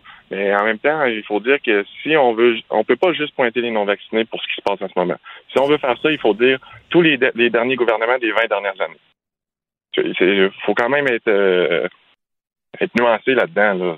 Les non-vaccinés Ok. sont, sont pas responsables de tous les chaos du monde. Oui, ce que je comprends, c'est que toi, t'en as contre le fait qu'en ce moment, tu as l'impression qu'on stigmatise les personnes qui sont pas vaccinées et qu'en les traitant non, on n'arrivera à rien. Tu dans. Absolument. OK. Absolument. Ça, Bon. ça, je ne le tolère pas. Sur la place publique, au même titre que je ne tolère pas la violence, ni les drapeaux nazis ou ségré- ségrégationnistes, je Mm. ne tolère rien de ça. Euh, Ben c'est ça, parlons-en de ça, euh, Bruno Cossette, si, si ça dérange pas. Là, tu es un vétéran de l'armée canadienne. Euh, tu as été déployé en Afghanistan. Tu en as vu, là. Tu l'as vu. Tu as vu un pays où la liberté est mise à mal pour vrai? Euh, Est-ce que la liberté du peuple québécois est mise à mal tant que ça? Je veux dire, c'est- pas la même affaire, là. c'est pas la même chose. Puis il faut faire très attention. Je sais qu'il y en a qui utilisent des mots pour décrire ce qui se passe ici. C'est pas vrai. Ouais, comme dictature. euh. On, est ouais. en- on est encore en démocratie, puis le 3 octobre 2022, si on choisit, on peut élire un autre gouvernement. C'est ça la démocratie. Par contre, la liberté d'expression depuis les 18 derniers mois. Ça a été une grande autoroute avec 10 voies de large, puis ça allait juste dans une direction. Oui, mais en même temps, ils vous laissent manifester. La police n'a pas tassé personne encore à Ottawa. Ils vont vous accueillir à Québec. Euh, je pense pas que quelqu'un en ce moment est en train d'entraver la liberté d'expression des manifestants. Non, mais c'est parce qu'il y a des gens qui ont peur de s'exprimer parce qu'ils veulent pas se faire justement traiter de touristataire, covidio, ouais. euh, dédenté, tout, tout ce qu'on a entendu. Mm-hmm. ça, moi, je pense qu'il y a des gens qui se gardent une réserve, mm. mais la raison pourquoi je suis venu t'écrire, je suis venu te voir, c'est ouais. un, un, un, cri du cœur parce que moi, je regarde notre société, je regarde le climat social, les Québécois, les Québécoises, on a une mèche qui est super longue, on est patient, on est résilient, mais là, là, je pense que la grande majorité des gens, ils ont presque plus de mèche. Puis justement, j'y ai été dans un pays où est-ce que j'en ai vu des atrocités, puis où est-ce que ça mène la violence. Mm. Puis je veux pas voir ça, moi, chez nous. Je veux pas voir ça. Il y a des jeunes qui sont tristes, déprimés, anxieux. Ça va créer des problèmes qui vont peut-être potentiellement être plus graves. Il va falloir qu'on commence à réfléchir à savoir est-ce que les mesures sanitaires actuellement, ils sont plus bénéfiques mm. ou euh, elles causent plus de tort. Moi, je me pose la question sincèrement. J'aimerais ça entendre des psychologues là-dessus. J'aimerais ça. On en euh, entend. Je pense que tout le monde s'entend, puis même au gouvernement, là, la santé mentale des gens, je pense que c'est au cœur de leurs préoccupations. Ils le disent. Après ça, bon, c'est sûr que le Ils confinement, ben, ben, on déconfine graduellement. Là. Ils le font. Là. Je veux dire, c'est en train de rouvrir. Au compte-goutte, euh, le masque, il y a des gens qui me disent qu'il va falloir que je le porte dans le dépanneur encore deux ans. Moi, ça, ça m'inquiète. Là. Mais ça t'enlève quoi de porter un masque, dans le fond? Qu'est-ce que ça te dérange, toi, personnellement? Là? Moi, personnellement, je Mm. me sens pas libre. Je trouve que l'expression faciale, c'est le, c'est le non-verbal. C'est comme ça qu'on communique. Je suis quelqu'un de super souriant. Tous les gens qui me connaissent, qui ont travaillé avec moi, j'ai le sourire d'en face, Mm. plus souvent qu'autrement. Euh, euh, ça me rappelle que je suis pas libre. Mm. Vous allez me dire, c'est niaiseux, mais pour moi, c'est un barreau dans la tête. J'en veux pas. J'ai été me protéger, j'ai été me faire vacciner. Je veux aller au dépanneur à Saint-Anne-la-Pérade, puis pas avoir un souci de ça. Là. Sinon, je pense qu'on va commencer à Mm. développer des, des mauvaises habitudes. On va avoir peur de, de- de- des gens, des bactéries. Oui. Euh, je Toi- pense ben, toi, ça a eu, euh, ça a eu des effets sur ta santé mentale, euh, personnellement, là, Bruno, le, la pandémie, le, le confinement? J'ai arrêté de travailler deux mois l'année passée, en juillet à août. Mm. Euh, il a fallu que je me nuance régulièrement. D'ailleurs, euh, je remercie Jean-François Lisée et Thomas Mulcair quand je les écoute débattre respectueusement, même si je suis pas d'accord avec leurs idées. Ça me permet de me nuancer, ça me permet de comprendre comment les, les politiciens prennent des décisions, puis que ça a un impact sur toutes les tout le monde dans la société. Tu sais, j'ai vraiment, il a fallu que je me nuance régulièrement. Puis moi, je me considère quelqu'un qui est pacifique dans la vie, puis qui est vraiment pro-paix. Puis je, je suis pas quelqu'un de violent. Mais j'ai eu beaucoup de colère en dedans. Je me dis, si moi, je commence à avoir de la misère à retenir ma colère chez nous, là, parce que je lis des affaires, puis etc., Mm.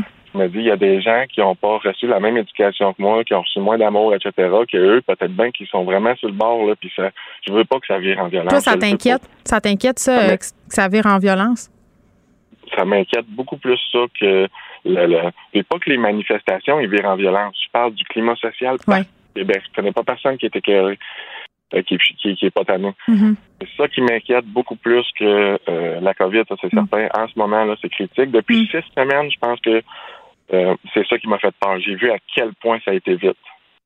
Depuis Noël, là, les mesures, etc., le couvre-feu, ça, ça a déraillé là, rapidement. Puis il Mm. faut, faut, faut en parler. Il faut Ben, puis tu me parles, tu me parles depuis tantôt, euh, Bruno, de, de liberté. Puis, tu sais, Mm-hmm. l'idée qui me vient en tête, c'est c'est oui, tu sais, je comprends ce que tu veux dire, mais en même temps, prendre une population en otage, empêcher les gens de dormir avec des klaxons, c'est pas aussi une atteinte à la liberté, ça? C'en est une. Puis la manière que moi je m'explique ça, c'est que la, la chaîne a déraillé. Ouais. C'est allé trop loin, puis on a eu l'impression pendant tellement longtemps que notre voix était ignorée que là, on a décidé qu'on mettait notre pied à terre. Autrement dit, on Mm. est pacifique, mais on est ferme. Puis effectivement, ça fait du bruit, puis je suis très, très conscient que le klaxon, là, c'est un irritant, puis spécialement quand ça fait 24 heures, 48, 72. Ben c'est oui. sûr que moi, je serais pour que entre, euh, mettons, à partir de 10 heures le soir, ou je sais pas, tu sais, dans des, faut que les gens puissent dormir, là. Mm. ça- on est là, on parle, on se fait entendre, mais je comprends que Mm. absolument que les gens dorment la nuit, il n'y aura pas d'histoire de klaxon, puis on, on reste pacifique. OK. faut que les voies soient déjà dégagées pour les ambulances, les paramédics, etc. Mm. C'est essentiel, ça. Je te pose une question un peu délicate, OK? Euh, Vas-y. Puis j'ai beaucoup d'admiration puis de respect pour les vétérans de l'armée. Là. Euh, il y en a beaucoup qui se sont joints euh, au mouvement. Il y a beaucoup de vétérans aussi qui sont dans des groupes euh, parfois un peu extrémistes, disons ça comme ça, là, dans des groupes comme l'ancienne Meute, par exemple, les soldats d'Odin. il y en a tout plein d'autres. Là. je parlais à David Morin cette semaine, qui est un spécialiste de la radicalisation, de l'extrémisme violent. Euh, sur la présence, on veut, euh, des groupes d'extrême droite dans ces mouvements, dans ces manifestations-là. On, écoute un extrait, OK? Eux, ils ont juste réussi à capitaliser sur euh, la pandémie, sur la gestion, mm. sur la colère des gens, sur le désarroi des gens. Et c'est vrai qu'à l'heure actuelle, quand vous regardez le mouvement de contestation des mesures sanitaires, malheureusement, ceux qui sont le plus audibles, ce sont ces groupes. Ce sont ces groupes de ben, droite, ce sont les groupes conspirationnistes, etc. Alors qu'il y en a d'autres qui mm. contestent les mesures sanitaires, mais on dirait qu'on mm. les entend moins, en fait. Deux questions, Bruno. Euh, pourquoi tu penses que les vétérans sont attirés vers ces causes-là, puis par parfois, je dis bien parfois, par des groupes qui sont un peu plus extrémistes? Ben, D'abord et déjà, quand tu été à Kandahar en Afghanistan, quand tu avais 20 ans, tu as vu des affaires qu'il n'y a pas personne qui a vues. tu as été témoin de plus d'extrêmes. Fait qu'en partant, ton cerveau est habitué à un certain niveau que d'autres n'ont pas été habitués. Euh, moi, personnellement, je ne je, connais personne dans mon cercle, des vétérans, des gens avec qui j'ai travaillé, qui se mm. sont radicalisés qui ont été dans des groupes extrêmement violents. Moi, j'en connais aucun. Je, tiens à le préciser. Je ne pense pas que c'est une généralité, au contraire. Non, mais c'est pour ça que je disais certains. sais, justement, il faut faire attention. Je veux juste le, je veux, je veux le confirmer. Je veux pas que les gens sortent d'ici et qu'ils disent ah, euh, trois quarts des vétérans sont, sont non, non, non. mal. Non, c'est pas ça là. Euh, on est des êtres humains comme tout le monde. On a vécu des choses particulières, difficiles. On a été entraîné à, c'était pas le bon temps de pleurer sur le champ de bataille. Là. Tu fais ça en revenant, puis même en revenant, c'est pas dans la culture de l'armée quand ça a changé, je pense, depuis que je suis sorti, là, mais mm. Euh, c'est une mentalité aussi qu'il faut que tu sois fait dur. Là. Tu vas être témoin des affaires qui sont pas faciles, puis on va te pousser à bout, puis tu dormiras pas pendant six jours. Puis mm. euh, la, la, résilience, elle augmente, je veux pas. Puis fait que ça les rend perméables peut-être à, ce type de discours-là. Certains. Certains. OK. Euh, puis l'idée que des groupes extrémistes profitent là, de ces causes-là pour passer leur agenda, justement, tu, tu parlais tantôt des drapeaux nazis, euh, puis de tout autre euh, type de drapeaux aussi là, à connotation raciste, sexiste, misogyne. T'en penses quoi, toi, de ça? On va y dénoncer. Oui, si t'en vois un en fin de semaine à Québec avec un drapeau nazi, là, tu fais quoi, mettons? pogne le journaliste le plus proche avec son caméraman, je dis viens avec moi, on va aller demander à ce gars-là qu'est-ce qui fait que ça. Qu'est-ce qui fait que cette cochonnerie-là, pointez-le lui individuellement. Moi, je supporte pas ça, je suis venu vous voir, demandez-y. Puis tu supportes pas les gens qui ont intimidé les journalistes, j'imagine? Qui ont intimidé les journalistes? Non, non, je l'ai vu effroyer. Moi, je condamne ça direct là. Je suis pas pour ça, pas en tout. Puis mm. d'ailleurs, je vais m'assurer, on va essayer de faire ça. Là. Si les journalistes ils veulent venir, on va essayer de mettre un, deux vétérans avec eux autres. Puis on va leur dire, il n'y a pas personne qui va les intimider ici. Personne. Hmm. Une manifestation pacifique. On va avoir du plaisir, il va y avoir des enfants, il va y avoir des familles, il va y avoir toutes sortes de gens, je vous le dis, là. Euh, je suis convaincu qu'on va avoir énormément de plaisir samedi. Il va y avoir beaucoup de monde. Ça va faire du bruit. Oui, on, hmm. on, va se sentir libre. Il va y avoir une euphorie dans l'air, mais ça va être pacifique. Hmm. Moi, c'est, je condamne la violence euh, dès maintenant, haut et fort. Merci, euh, Bruno Cassette, d'avoir parlé euh, avec nous. Je ne sais pas si ça va changer quelque chose d'aller à Québec en fin de semaine, mais en tout cas, euh, d'entendre un point de vue plus nuancé, je pense qu'on avait peut-être besoin de d'entendre ça collectivement. Merci, donc, Bruno Cassette, qui est participant à la manifestation du convoi qui se dirige actuellement vers Québec. Geneviève Peterson. Une animatrice pas comme les autres. Cube Radio. Cube Radio. Les rencontres de l'heure. Elsie Lefebvre et Marc-André Leclerc. La rencontre, Lefebvre, Leclerc. Salut à vous deux. Allô? Bon, on va faire un aparté pandémique pour se parler du recyclage. Elsie, ça va mal au Canada, le recyclage? Ah, ça va mal. J'ai honte. J'ai honte. On exporte nos déchets, finalement, nos poubelles, euh, nos centres de recyclage, nos centres de tri euh, qui ont des limites légales. Normalement, on forme les ballots. Donc, nous, on met nos, nos contenants, notre papier dans le recyclage. Ça s'en va au centre de tri. Dans le fond, ce qu'ils font, c'est qu'ils créent des gros ballots où ils mettent tout et rien là-dedans. Euh, ils emballent ça tout bien. Ils retirent les morceaux de plastique qu'on voit à la surface, mettent ça dans des containers, puis envoient ça euh, en Inde, en Indonésie, en Chine. Puis là, il y a un gros reportage de enquête, donc une grosse enquête Hmm. qui montre, euh, qui fait, ben, qui dévoile, qui, qui fait la lumière sur euh, ces pratiques-là. Puis c'est pas des pratiques, c'est ça qui est encore plus scandaleux. C'est pas des pratiques qu'on avait dans les années 70-80. Ça s'est passé là en, Mm. en 2019, en 2020, puis on peut penser que c'est encore en cours présentement. C'est normalement là le, le ballot, ça devrait il devrait y avoir 2 là, de, de, de, de déchets là, ou d'éléments qui sont pas conformes, qui sont pas du papier. Puis nous, on exporte des ballots qui ont plus de 25 euh, de, de détritus.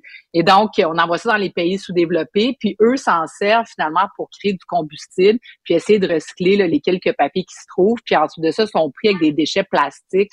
Et donc, euh, c'est littéralement épouvantable, c'est un gros scandale. C'est ben euh, oui, puis d'autant plus qu'on avait soulevé le problème suivant quand même il y a même quelques années, Euh, le Bangladesh entre autres qui nous retournait nos containers parce qu'il y avait plus de place pour les enfouir nos les déchets. Tu sais, je veux dire, c'est quand même Ben, assez hallucinant là. la planète Ben, en peut plus de nos déchets. Ben, exactement, parce que là, effectivement, eux se développent, et à un moment donné, eux aussi se mettent des normes environnementales en place. Et, euh, tu sais, comme par exemple, entre 2019 et 2020, on a envoyé 500 000 tonnes de Mm. ces ballots-là qui sont essentiellement euh, voués à, à être brûlés. Là. Il n'y a pas grand-chose à ressortir de ça. Eux, de leur côté, ils ont des, des genres de papetières où ils réussissent à transformer un petit peu les contenus, mais faut que les ballots qui, qui arrivent soient euh, de qualité. Puis moi, je suis, tu sais, j'ai été à la ville de Montréal, j'ai visité l'usine à Saint-Michel. Euh, c'était épouvantable. Je veux les gens qui travaillent là-dedans, c'est dans des conditions là, totalement infectes, pire que dans les pays sous-développés. Euh, sont payés des salaires de misère. Tu voyais là, les, les, les chaînes de tri, c'était comme, mais voyons, c'était comme juste des poubelles. Et tout ce qu'ils faisaient, c'est qu'ils enlevaient des sacs de plastique. Là, la ville de Montréal dit que depuis un an ou deux, ils ont, ils ont changé le, le, le propriétaire, le fournisseur, puis là, qu'ils sont en train d'ajuster les choses, mais la situation n'a pas l'air du tout, du tout euh, de s'être améliorée. Puis on l'a vu à la salle euh, la semaine dernière, ça a sorti encore. Bref, Mais moi, là, corrige-moi, je suis- euh, de ça. Là. Oui, mais corrige-moi si je me trompe, les gens qui travaillent dans les centres de tri, est-ce que c'est des sous-traitants euh, qui engagent des employés ou ce sont des employés de la ville? Je suis pas certaine que je te suis. Non, c'est ça. C'est que la ville de Montréal, dans le fond, euh, paie en partie certaines installations, puis il y a un sous-traitant qui s'occupe du centre de tri. Ah, Il c'est lui ça. engage ses propres employés. Donc, c'est pas des cols bleus. La ville de Montréal. C'est et ceux qui attrapaient des maladies enjeux. pulmonaires à respirer nos pots Ben, d'Hugo pas rincés. là. C'est épouvantable. Tu rentres là-dedans, là, tu sais, je veux dire, un, un masque N95, c'est pas suffisant. C'est toxique. Puis, puis tu regardes, tu sais, à l'époque, je me rappelle, j'avais T'es- déjà allé, toi, comme élu, là-dedans? Oui, j'avais déjà, oui, j'avais visité ça. Puis euh, les directeurs de la ville nous avaient dit non, mais tu sais, faites pas de, de, de chichi chacha avec ça. On est en train de transformer les choses, mais là, ça, ça, ça, ça, ça se peut plus. Là, ça Combien d'années plus tard on en est, là? 2000. Ben, ça fait que ça fait au moins 5-6 ans, tu sais. Puis Ouais. là, ils ont transformé les choses, posément que les les euh, parce que ça prend des équipements qui sont capables de trier. Donc, tu sais, ultimement, là, moi, je pense que ça prend une grande commission d'enquête là-dessus. Puis il va falloir se donner les outils aussi. Puis est-ce qu'on doit changer la collecte? Parce que là, on, on met tout ça dans le bac, tu sais. Puis nous, on a l'impression de faire ben ce qu'il faut faire. Là, tu sais, ils nous disent ah, ok, mettez les bouteilles, mettez le papier, le plastique, etc. Puis on trie l'autre bord, mais ça se fait pas. Donc, est-ce qu'il faudrait changer la méthode? Je pense que RSC Québec va devoir, comme aussi, faire des recommandations là-dessus parce que c'est délégué aux municipalités. Puis là, les municipalités, ben, ensuite de ça, ben, tu sais, comme ça donne des résultats comme on voit aujourd'hui. Euh, Sémine Guilbeault a parlé, euh, la ville a, a parlé, euh, mais là, je pense que ça va être plus que, ah, OK, on prend acte. Il va falloir qu'il y ait vraiment des réponses. Ça n'a aucun sens. Marc-André, avant qu'on passe euh, à la saga Erin O'Toole. Ouais, ben, ce qui, tu sais, dans, dans le récit d'Elsie, là, tu sais, c'est- tu dis, on demande souvent aux partis politiques, d'avoir des grandes idées pour l'environnement, hein, puis protéger la planète, mais c'est un peu décourageant qu'on se rend compte que des choses comme le recyclage, là, Oui. qui est quelque chose qu'on a dans notre quotidien, qu'on devrait réussir de Ça a l'air d'aller de soi, là. Tu sais, je veux dire, tu tu sais, je veux dire, tout à l'heure, là, après dîner, j'ai mis euh, euh, une boîte de carton là, que j'ai défait, qui était toute propre. J'ai mis ça dans mon recyclage. Puis ce soir, je vais prendre mon bac dans ma maison, puis je vais aller boire de mon bac bleu. Puis demain matin, moi, ici à c'est le vendredi matin. Mais ça, au bout de la ligne, je sais pas ce qui se passe. tu sais. Puis on le réussit, ça, on le réussit même pas. Fait quand il y a des politiciens qui arrivent sais, qui parlent de réduction, de ci, de ça, ben tu dis, ah, on on n'est pas capable de faire des petites choses. Moi, c'est ça qui me décourage un peu. Puis il va falloir commencer à penser à transformer ça ici. Là. Tu sais, je veux dire, à un moment donné, ça se peut Mm. pas là, que tu sais, je veux dire, quelle pollution, dans le fond, t'envoies ça dans des bateaux, puis t'envoies ça dans d'autres pays, même si les ballots, à la limite, étaient propres. Mais comment se fait qu'on n'est pas capable nous-mêmes euh, de transformer à la source? tu sais, Puis de, en tout cas, moi, je, je, je pense que ça prend une grosse évolution, puis il est temps qu'on s'y attaque, là, puis que ça devienne une, une priorité, parce que tu sais, ça fait plus de 20 ans, 30 ans qu'on recycle. là. C'est pas quelque chose de nouveau. En tout cas, moi, j'espère que le compost, là, le compost, je pense que ça va bien. Parce qu'au moins, il y a cette partie-là, mais tu sais, Il n'y a pas de job à faire, ça se déconfose dans le bac. oh my God, c'est tellement déprimant. Tu sais, C'est parce qu'après ça, tu te dis, mon petit geste, mon petit il sert à quoi dans le fond? Puis c'est ça le- Ouais. le, piège. C'est qu'il faut ça. pas, il faut pas tomber là-dedans. Puis en plus, avec la Ouais, pandémie, on, on a reculé euh, planétairement parlant sur euh, pas mal d'enjeux environnementaux, là, ne serait-ce que sur le suremballage avec le commerce en ligne, qui, a, qui a explosé, euh, puis le fait qu'on était plus axé sur la sécurité que sur justement rappeler. Hey, ok, sérieux.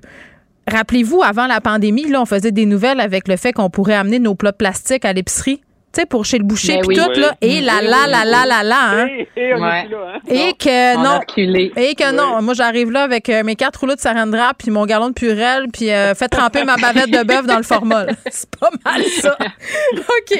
Euh, Erin O'Toole, Marc-André, lendemain de veille. euh, hier, je le voyais, il s'est exprimé. C'est-tu moi qui ai halluciné ou il avait l'air euh, ému? Là, comme un, ben, triste. Il avait comme le, le petit œil brillant. C'était une poussière dans l'œil ou qu'est-ce qui se passait? Non, ben je pense à le- je pense à le frapper, mais entre nous, là, c'était son meilleur discours hier, son discours de départ que j'ai vu délivrer comme ben là, il était plus chef à ce moment-là, mais comme chef. C'était vraiment son meilleur euh, puis tu sais, son discours était classe, un six minutes un vidéo, euh, son message a bien passé, puis euh, mais c'est sûr qu'il le président hey, dire, 62% de ton caucus te dit on t'aime plus votant. Là. Ça ça. dur, c'est un- oui. un peu un coup de pelle, là, tu prends le coup de pelle, là, tu sais, je veux dire. Euh, fait non, je pense que c'était un dur coup pour lui, mais on voyait bien que c'était intenable. Euh, puis même quand je parlais à son équipe, là, on a les chiffres pour gagner, là, mais j'ai dit, vous avez les chiffres pour gagner quoi, là, la, la 649, là, parce que le vote de confiance, vous ne gagnerez pas, là. Mais, mais bon, il voulait aller jusqu'au bout, c'est un militaire, c'est un guerrier, il est là. Mais là, ce matin, euh, ce matin, c'est que là, faut t'arriver, puis tu dis, bon, mais c'est qui qu'on, c'est qui qu'on est, on est les qui, là, tu sais. Madame, Et c'est là- Candice. Ben là, ils ont lu le chef intérimaire, Candice Bergen, que, Mm. que, euh, une ancienne euh, leader parlementaire, qui était chef adjoint de M. O'Toole. Fait que là, bon, ça c'est fait, ils ont le chef intérimaire, fait que là, ils vont commencer à s'organiser. Et présentement, là, c'est la période de questions à Ottawa. Mais là, après ça, le lendemain, si on trouve qui, là? Et là, c'est les députés non plus, là. Il y en a beaucoup qui ont voté pour tasser M. O'Toole, mais ils n'avaient pas vraiment pensé au futur non plus, là. Fait que là, là, il y a bien des téléphones. Euh, moi, hier, là, on m'a dit qu'il y a un comité exploratoire pour Vincent Goudzo. Fait que Vincent Goudzo, lui, il y a un comité exploratoire.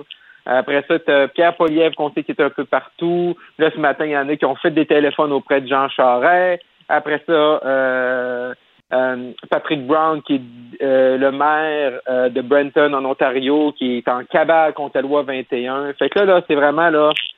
Euh, c'est parti à gauche et à droite. Fait que là, on va voir là, qui va décider par, par se présenter, mais c'est souvent ça dans des buts de course à chefferie. là. Il y a bien des noms qui sortent, puis après ça, on verra c'est qui les guerriers qui sont là après. là. Mais Est-ce que c'est vrai que là, le Parti conservateur euh, se radicalise, entre guillemets, là, que la droite est en train de l'emporter? Parce qu'Erin Ben. O'Toole, quand même, était vu comme étant quelqu'un de plus centriste. Ouais, mais M. O'Toole a fait une campagne à la chefferie montrant qu'il était le vrai bleu puis le vrai gars de droite. Là, tu sais. puis après ça, il a essayé de faire un, un, un recentrage louable, mais qu'il n'avait pas expliqué à personne, à part à lui dans son miroir. Fait que ça démontre qu'il le dise aux autres, comme ça, les mondes, les- le reste de son caucus aura peut-être pu embarquer dans son virage. On va le voir avec les chefs qui vont élire. Tu sais, c'est que, que les, que les militants vont élire, quel genre de tangente qu'il veut donner. Euh, il peut avoir des il va y avoir des candidats de toutes les sortes. Et il y a beaucoup d'analyses puis suranalyses, puis j'en ai fait hier aussi de l'analyse, je m'inclus là-dedans. là. Euh, puis, euh, tu sais, je veux dire, entre la, les, les différentes euh, ailes du parti, mais je pense qu'hier, c'était un référendum sur M. O'Toole, et là, c'est de trouver quelqu'un qui, qui est vraiment capable de, de ramasser tout le monde. C'est pas impossible, mais ça reste que c'est un parti qui qui, qui, qui est pas facile à gérer.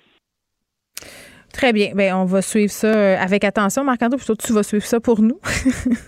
Euh, parce que moi, euh, mon attention est tournée vers Québec. là. la manifestation qui est supposée se produire en fin de semaine. Là, je sais pas, Elsie, comment tout ça est en train de se goupiller. Le convoi qui est supposé arriver aux alentours de 16 heures. Si on regardait ce qui se passait du côté de la Côte-Nord ce matin, il n'y avait pas tant que ça de camions. Euh, J'en jasais avec Vincent tantôt. C'était plus des véhicules. Le maire de Québec a durci le ton au fil des jours. Mais tout le monde n'est pas d'accord. hein. D'ailleurs, Gabriel Nadeau-Dubois puis Paul Saint-Pierre Plamondon sont en complète opposition sur le dossier des manifestants de Québec, Elsie. Ben, tu sais, c'est sûr que c'est délicat. Là. Tu sais, La liberté de manifester, c'est un Mhm. droit fondamental. Donc, il n'y a personne qui remet ça en cause. Ceci dit, euh, là, il y a le Carnaval de Québec, les commerces. Moi, je suis assez sensible à tous ces arguments. Tu sais, Donc, aller manifester dans un endroit où vous allez pouvoir vous faire voir, mais peut-être où vous n'aurez pas là, tu sais, le, le- l'espace, le spot, si je peux dire, euh, qui est comme euh, qui, est, qui, est- qui est- qui est immense et qui mettra en péril là, tu sais, les activités à Québec. Tu sais, je pense qu'après deux ans de pandémie, là, puis ils sont justement là pour nous dire qu'ils sont plus capables. Donc, euh, laissez donc place à, à ce qui est comme un peu le retour à la vie normale Mhm. avec Mhm. euh, le carnaval, puis euh, là, les restos qui ont ouvert euh, cette semaine. Donc, tu sais, je trouve que le momentum, euh, puis le, le, le- est, pas, est pas très là. Le là, moment est mal Donc, euh, choisi, disons ça comme ouais, ça. Puis, puis Ra- Rambo, euh, Rambo Gauthier, je sais pas, là, tu sais, c'est le meilleur porte-parole, là, tu sais, donc c'est assez radical. je sais pas s'ils sont heureux là, de voir que Il arrête c'est pas de dire qu'il invite les là. enfants, Elsie. Tantôt, je l'entendais Ben oui, encore dire euh, Ah, il y a des enfants dans le convoi, les petites mères, là, venez nous visiter avec nos camions, on va faire pout-pout. Mais je pense pas, non, il il est pas tellement le goût. En tout cas, j'espère. En tout cas, moi, j'ai pas le sentiment que ça va faire un gros. Une un- grosse affaire? Je pense que là, non, ben, tu sais, mais juste assez pour faire mal. Mais est-ce que ça va susciter autant là, de- d'enthousiasme que la semaine Mais- passée? Là, je pense pas. Mais, Mais, mais est-ce qu'on s'entend là que c'est quand même assez ironique là, de voir Gabriel Nadeau-Dubois s'opposer à une manifestation? Ben, surtout que pendant le printemps érable, il ne voulait Ben, pas dire qu'il était contre la violence. monde, Il voulait pas donner les itinéraires. Ouais, Ben mais, on- ouais, ah, mais là, il est ben devenu oui. un adulte. Attendez, là. Wow. Là, je vais me porter à la défense de Gabriel Nadeau-Dubois. non, non, mais c'est pas. Non, mais attendez, là. Puis je suis pas la, la fan de Gabriel Nadeau-Dubois numéro un, là, loin de là. Mais, mais tu sais, on- on- il a été jeune. Tu sais, il, a- il a- il a fait des expériences comme tout le monde. Puis, tu sais, je pense pas que si euh, toi, puis moi, euh, Marc-André, puis Elsie, on, est- on allait voir toutes nos citations, on, on se contredit jamais. là. Ça existe pas. Mais c'est vrai que sa position en ce moment, c'est clair qu'il va sa- la faire mettre en pleine Ben là, face, là. Ben là, hey, Surtout s'il y en a que lui là, était a extrême. perturbé Oui. la- Non, mais s'il y en a un qui a perturbé là, L'ordre établi. l'ordre établi, puis pas dénoncer la violence. Fait avant de commencer puis de s'opposer à une manifestation, là, des fois, il faut être cohérent aussi. Mais Ben, il dit que c'est contre la solidarité, cette manifestation-là. C'est ce qu'il dit. Ouais, Ouais, mais tu sais, il était. Ouais, ouais, ouais. Il, il était même pas Ouais. capable de dénoncer. Hey, les- ça, la gang, c'est une bonne promo. Ouais, ouais, Ouais, ouais, ouais. Des propos Ça, éloquents. radio, hein? Non, mais attendez, c'est parce que c'est drôle parce que tout le monde marche sur des œufs. Geneviève Guilbeault, euh, là, on a Gabriel Nadeau-Dubois, Paul Ouais. Pierre Plamondon qui s'entendent pas. Éric, même Éric Duhem et Claire Sanson sont en opposition, elle-ci. Ben oui, c'est ça. Mais tu sais, je pense que sur ce dossier-là, tout le monde aurait le goût de dire, là, hey, ça va faire rentrer chez vous, on veut rien savoir, mais ils peuvent pas. Mais euh, tu sais, des Gabriel Nadeau-Dubois, euh, tu sais, ben, ça se peut comme pas. tu sais, C'est un manque de cohérence. Même Amir Kadir a dit ah, tu sais, mais au moins il aurait pu dire qu'il a, qu'il aille manifester plus loin là. Tu sais, c'est- non, Mm. ça, ça, je pense que ça va, ça va peut-être le suivre un peu là, dans ces Mais, mouvements de gauche. mais ou ils ont un avantage à Québec. Ils ont, ils ont l'avantage d'avoir vu ce qui se passe présentement à Ottawa. Puis à. Ottawa, tout le monde est un peu est impacté de différentes façons. Là. Je vais donner un exemple qui est bien banal. tu sais. À 16 heures, je suis à la joute. Normalement, je vais au studio d'Ottawa, qui est sur la colline parlementaire. Je peux pas aller sur la colline. Là. Fait que je vais le faire de mon sous-sol, c'est incorrect. Là. Mais tu sais, je veux dire, tout le monde est impacté d'une façon. Moi, j'ai un bureau dans le marché bail. Là. Je peux pas aller à mon bureau. Là. Tu sais, je veux dire. euh, Ah, mais ces gens-là vont dire qu'eux autres, ils peuvent pas aller, par exemple, dans non, une grande surface sans comprends. montrer leur passeport vaccinal ou whatever. ça. Fait que tout le monde vit des impacts de la pandémie Non. en ce moment. On n'est pas en même enseigne, là, quand même, mais, mais tu sais, Non, non, dire. c'est ça, mais je veux dire, mais je, je me plains pas, là. Je suis très heureux dans ma maison. C'est ça que je Sûr, dis. un beau dire, sous-sol. À, à- à Québec, ils ont moins l'avantage d'avoir vu ce qui se passe à Ottawa. Ouais. C'est sûr qu'au moment Ottawa, que tu laisses rentrer sa rue Wellington et que les, les camions se stationnent devant le Parlement, ben, bonne chance de les enlever de là, là. Tu sais, c'est ça aussi, là. Tu sais, je veux dire, t'es- euh, ils ont lancé rentrer dans le périmètre. Mais ça, euh, moi, je pense qu'à Québec, ils vont Mais- pas commettre cette erreur-là. C'est Ben, ils ça, bloquent ils déjà l'accès. C'est ça. C'est Ouais. exact, ils ont cet avantage-là. tu sais. Bon, OK. Fait qu'on va sur... Heureusement, parce oui. que, tu sais, ouais, j'allais juste dire qu'il y a 300 personnes, là, en ce moment, à peu près, à Ottawa, là, tu sais, qui paralysent une ville, ça n'a pas de sens non plus. là, Une capitale, en plus, non, tu sais. Mm. Ben, tantôt, je parlais à un manifestant, Bruno Cossette, qui me disait que euh, pour lui, là, les klaxons la nuit puis tout ça, ça n'avait pas lieu d'être, qu'ils devraient euh, arrêter d'écarrer le monde Ouais, avec ben leurs klaxons. Tu sais, C'est ça, là, Ouais, aussi. À un moment ouais. donné, euh, même ceux qui manifestent trouvent que ça n'a plus de sens que certains groupuscules, justement, là, en fassent un peu trop. Merci, on se retrouve demain. Demain, bye bye. Vous écoutez Geneviève Peterson. Cube Radio. On est avec Anne-Marie Tapp, euh, qui est collaboratrice euh, religiologue à l'émission. Elle a le beat euh, du déplacement euh, du religieux, de la radicalisation. Mais parfois, on parle de la vraie religion, c'est-à-dire les monothéismes, disons ça comme ça. Euh, bon, je sais, Anne-Marie, tu ne seras pas d'accord avec mon introduction. Euh, mais, mais bon, c'est pour dire qu'on va aborder aujourd'hui un, aspect plus classique de la religiosité, disons ça comme ça. Euh, mais c'est quand même inusité. Un cardinal euh, allemand qui se dit favorable à l'abolition du célibat des curés. Ben oui, mais en fait, euh, c'est pas la première fois que c'est remis sur la table. Euh, même euh, bon, euh, même dans les dernières années, surtout, ça a été remis depuis 2014. Je dirais, ça arrête pas d'être remis sur la table euh, toujours. La différence cette fois-ci, c'est que c'est quand même quelqu'un qui est influent dans son entourage, qui se positionne ouvertement. Euh, contrairement à d'autres fois, c'est c'est un ci, un là qui en parle et tout là. Donc c'est ça qui fait la grosse différence en ce moment. Mais c'est qui ce. Il faut que tu nous présentes, euh, c'est qui ce cardinal? Parce que moi, je le connais pas personnellement. Ah ben il est influent surtout dans son euh, dans son coin à lui là. Euh, c'est pas quelqu'un qu'on connaît ici ou qui a fait quelque chose de notable que les gens pourraient se rappeler ici en fait là. Donc, c'est un Allemand? vraiment- Oui. Ben, en fait, je, je le connais pas plus que ça. Je sais qu'il est notable dans son coin. Les gens le connaissent là-bas, mais ici, on n'a pas de, de vent de lui, là. Puis, euh, c'est ça, c'est pas quelque chose qui est nouveau de revendiquer ça. Euh, Mais on en a beaucoup vraiment- entendu, on en a beaucoup, euh, pardonne-moi, beaucoup entendu parler dans le cadre Oui. euh, des révélations sur les abus sexuels au sein de l'Église Mhm. catholique. Là, c'est ressorti dans les discours des victimes, puis même dans ceux qui ont analysé tout ça, que le célibat des prêtres, entre guillemets, mettait la table à ces inconduites-là. Je sais pas, je suis d'accord avec ça, là, mais on en a beaucoup entendu parler dans la foulée de tout ça. C'est sûr que c'est un raccourci facile à faire. Parce Ouais. que veut, veut pas, on n'a pas le choix d'y penser aussi. Mhm. Euh, tu sais, une pulsion sexuelle, c'est naturel. là. C'est depuis, euh, tu sais, bon, la nuit des temps, oui, là, euh, c'est ce qui a permis à l'espèce de survivre. Puis on a fait instinctivement en nous, bon, la majorité des gens. Euh, puis là, tu dis à quelqu'un, ben non, toi, t'en auras pas. Si t'en as, faut que tu te sentes coupable. Puis tu pourras pas euh, arriver à bout de cette pulsion-là en passant là, des enfants qui vont faire tout ce que tu leur demandes dans ton. Tu sais, à un moment donné, là, euh, faut pas provoquer des situations non plus. C'est ça. Euh, mais, mais depuis quand, d'où ça remonte, cette, cette interdiction-là qu'on les prête euh, de se marier? Parce que dans le protestantisme, ils peuvent avoir des femmes. Ben oui, tout à fait. Euh, en fait, les premières incitations à pas se marier pour les prêtres, ben, ça remonte euh, vers l'an 300 là, euh, lors du, du concile d'Elvire. Euh, c'est c'est devenu une interdiction plus formelle vers 1139. Euh, il y a eu un deuxième concile, le deuxième concile de Latran, puis à ce moment-là, euh, bon, il n'y avait pas de, de mariage, c'est bon au niveau du Moyen Âge et tout ça, c'était pas les mariages comme on connaît maintenant là. Euh, donc les, les prêtres ou les ecclésiastes vivaient de manière maritale, donc avaient une femme et avaient des enfants. C'était à peu près 50% des prêtres qui étaient en concubinage à ce moment-là, là. donc euh, qui avaient des femmes et enfants et tout. Puis, euh, mais tu sais, au Québec, veut, veut pas, on a eu quelques vents de ça. Si on regarde nos grands-parents, nos arrière-grands-parents, là, je parle un petit peu plus, euh, tu sais, dans les régions éloignées, là, pas à Montréal, là, tu sais, ben, il y avait Monsieur le curé, puis ben, à la blague, dans les villages, on disait, ben, il y a sa Madame curé, ta petite Madame qui faisait le ménage, puis si on le changeait de paroisse, ben, c'est drôle, là, la Madame curé a changé de place aussi. Fait que, tu sais, il faut pas être plus, euh, faut pas être plus catholique que le pape, comme on dit. Oui, il y avait des rumeurs euh, sur euh, certaines euh, personnes, les femmes qui s'occupaient des presbytères, disons ça comme ça. Oui, ben c'est ça. La, la Madame Curé, ben, souvent dans les villages, Ouais. dans les villages, pardon, elle se faisait appeler la Madame Curé.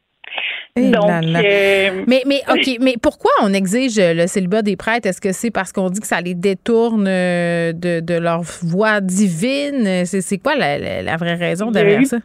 plusieurs raisons qui ont été données.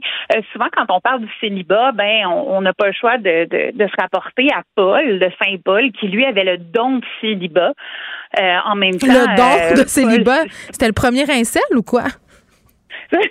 Hmm, d'après ses écrits, des fois, c'est la manière dont il parle aux femmes. En tout cas, euh, donc, Paul avait le nom de célibat. Puis, en même temps, ben, c'est un, un Romain qui suivait les enseignements de Christ. Ça aurait été bien mal vu d'avoir une femme au nombre de fois qui a été mise en prison avec tous les voyages qu'il avait à faire. Donc, euh, des gens partant, mais bon, c'était un don. Il avait le don de célibat. Et euh, il a d'ailleurs déclaré, puis là, je, vais citer la Bible dans ton émission. Dans, Ça sera pas une première. 8, 9. À ceux qui ne sont pas mariés et aux veuves, je déclare qu'il est bon pour eux de rester comme je suis. Mais s'ils ne peuvent pas se maîtriser, qu'ils se marient, car mieux vaut être marié que brûlé de désir. Eh bien, c'est de dire que hein? quand tu te maries, tu n'as plus de désir. Je sais pas. Non, c'est ça, c'est fini. Tu peux aller voir quelqu'un Mon Dieu. OK. Puis, euh, donc, ça, ça viendrait euh, de là, mais tu me disais qu'il y avait plusieurs raisons. Ben, c'est ça. Il y a ça aussi. Il y a la partie où un homme marié avec des enfants donnerait moins d'attention à l'Église, euh, puisqu'il devrait diviser son temps avec sa famille. Et ensuite, il y a le côté mercantile de la chose.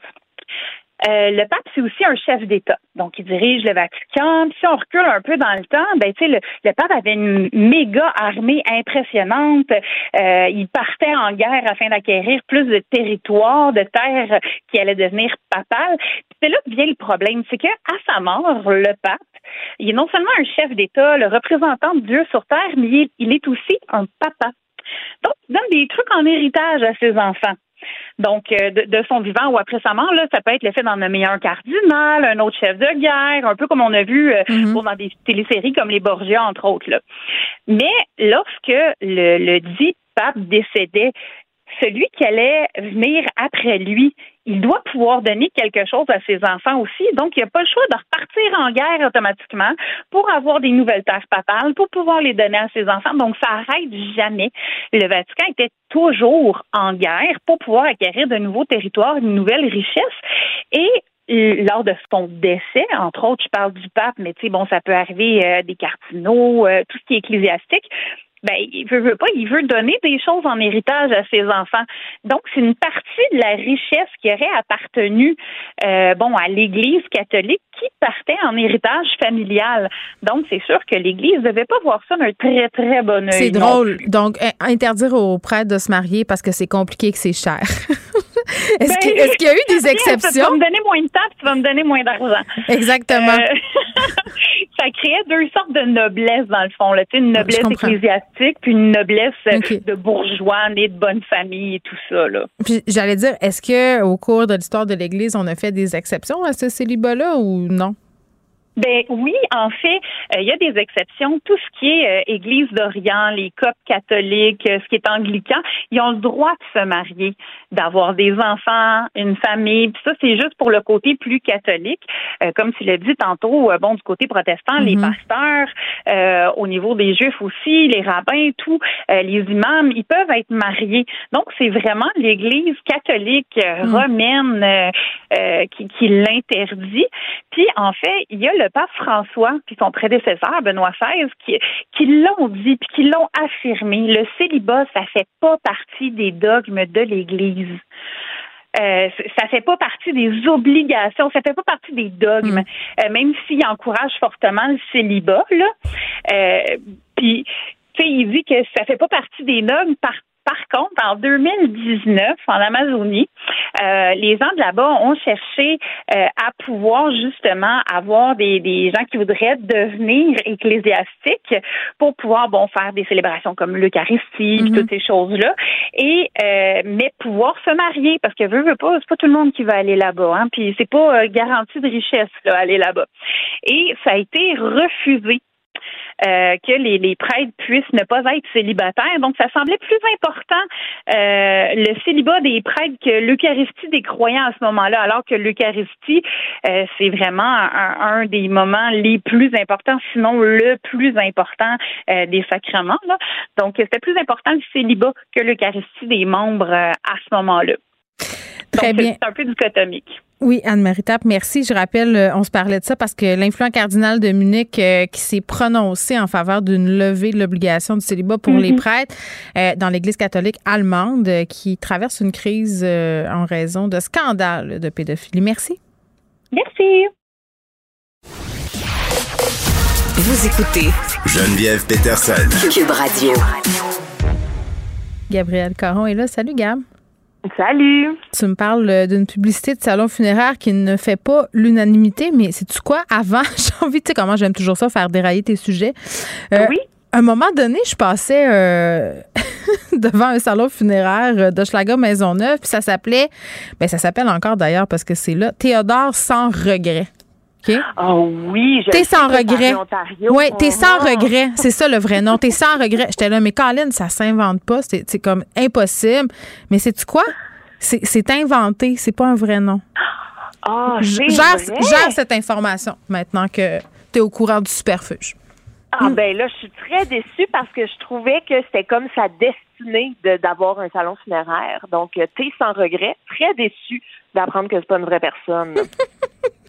Bon, parle-moi de cette pub. Ben oui, là, on n'est pas euh, dans euh, Hochelaga Maisonneuve, on est en Russie, à Moscou, avec une entreprise de pompes funèbres qui s'appelle Honorim. Et elle a partagé une nouvelle publicité qui a semé euh, la controverse sur les réseaux sociaux.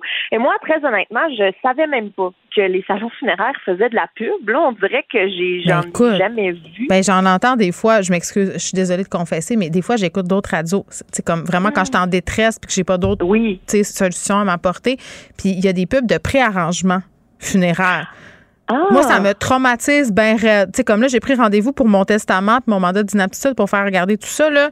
Ça, ça me terrifie. Et juste l'idée d'aller magasiner mes préarrangements, puis je ferai pas ça là, là, je, je, je trouve ça, je ça épouvantable. Fait que ça existe, puis c'est correct, ça fait pas mourir, mais des pubs de ça, euh, c'est comme non. Non. Ben, c'est ça, mais écoute, là, là euh, le, le salon funéraire en question a poussé la, il a poussé la note, là, parce que c'est vraiment une pub de mauvais goût. Donc, on peut voir dans la publicité des femmes en petite tenue, et là, on parle vraiment le talon haut, sous-vêtements en cuir ou en dentelle. Mais. Et ces femmes-là. C'est des embaumeuse cochonnes. Ben écoute, elles posent dans des cercueils, Ben non. autour des cercueils. Ben non, je te crois pas. Cercueil, Je te crois jure. pas. Et le tout là dans des poses excessivement La pitoune de char version mortuaire. Ben oui, la pitoune de cercueil. Wow. C'est ça.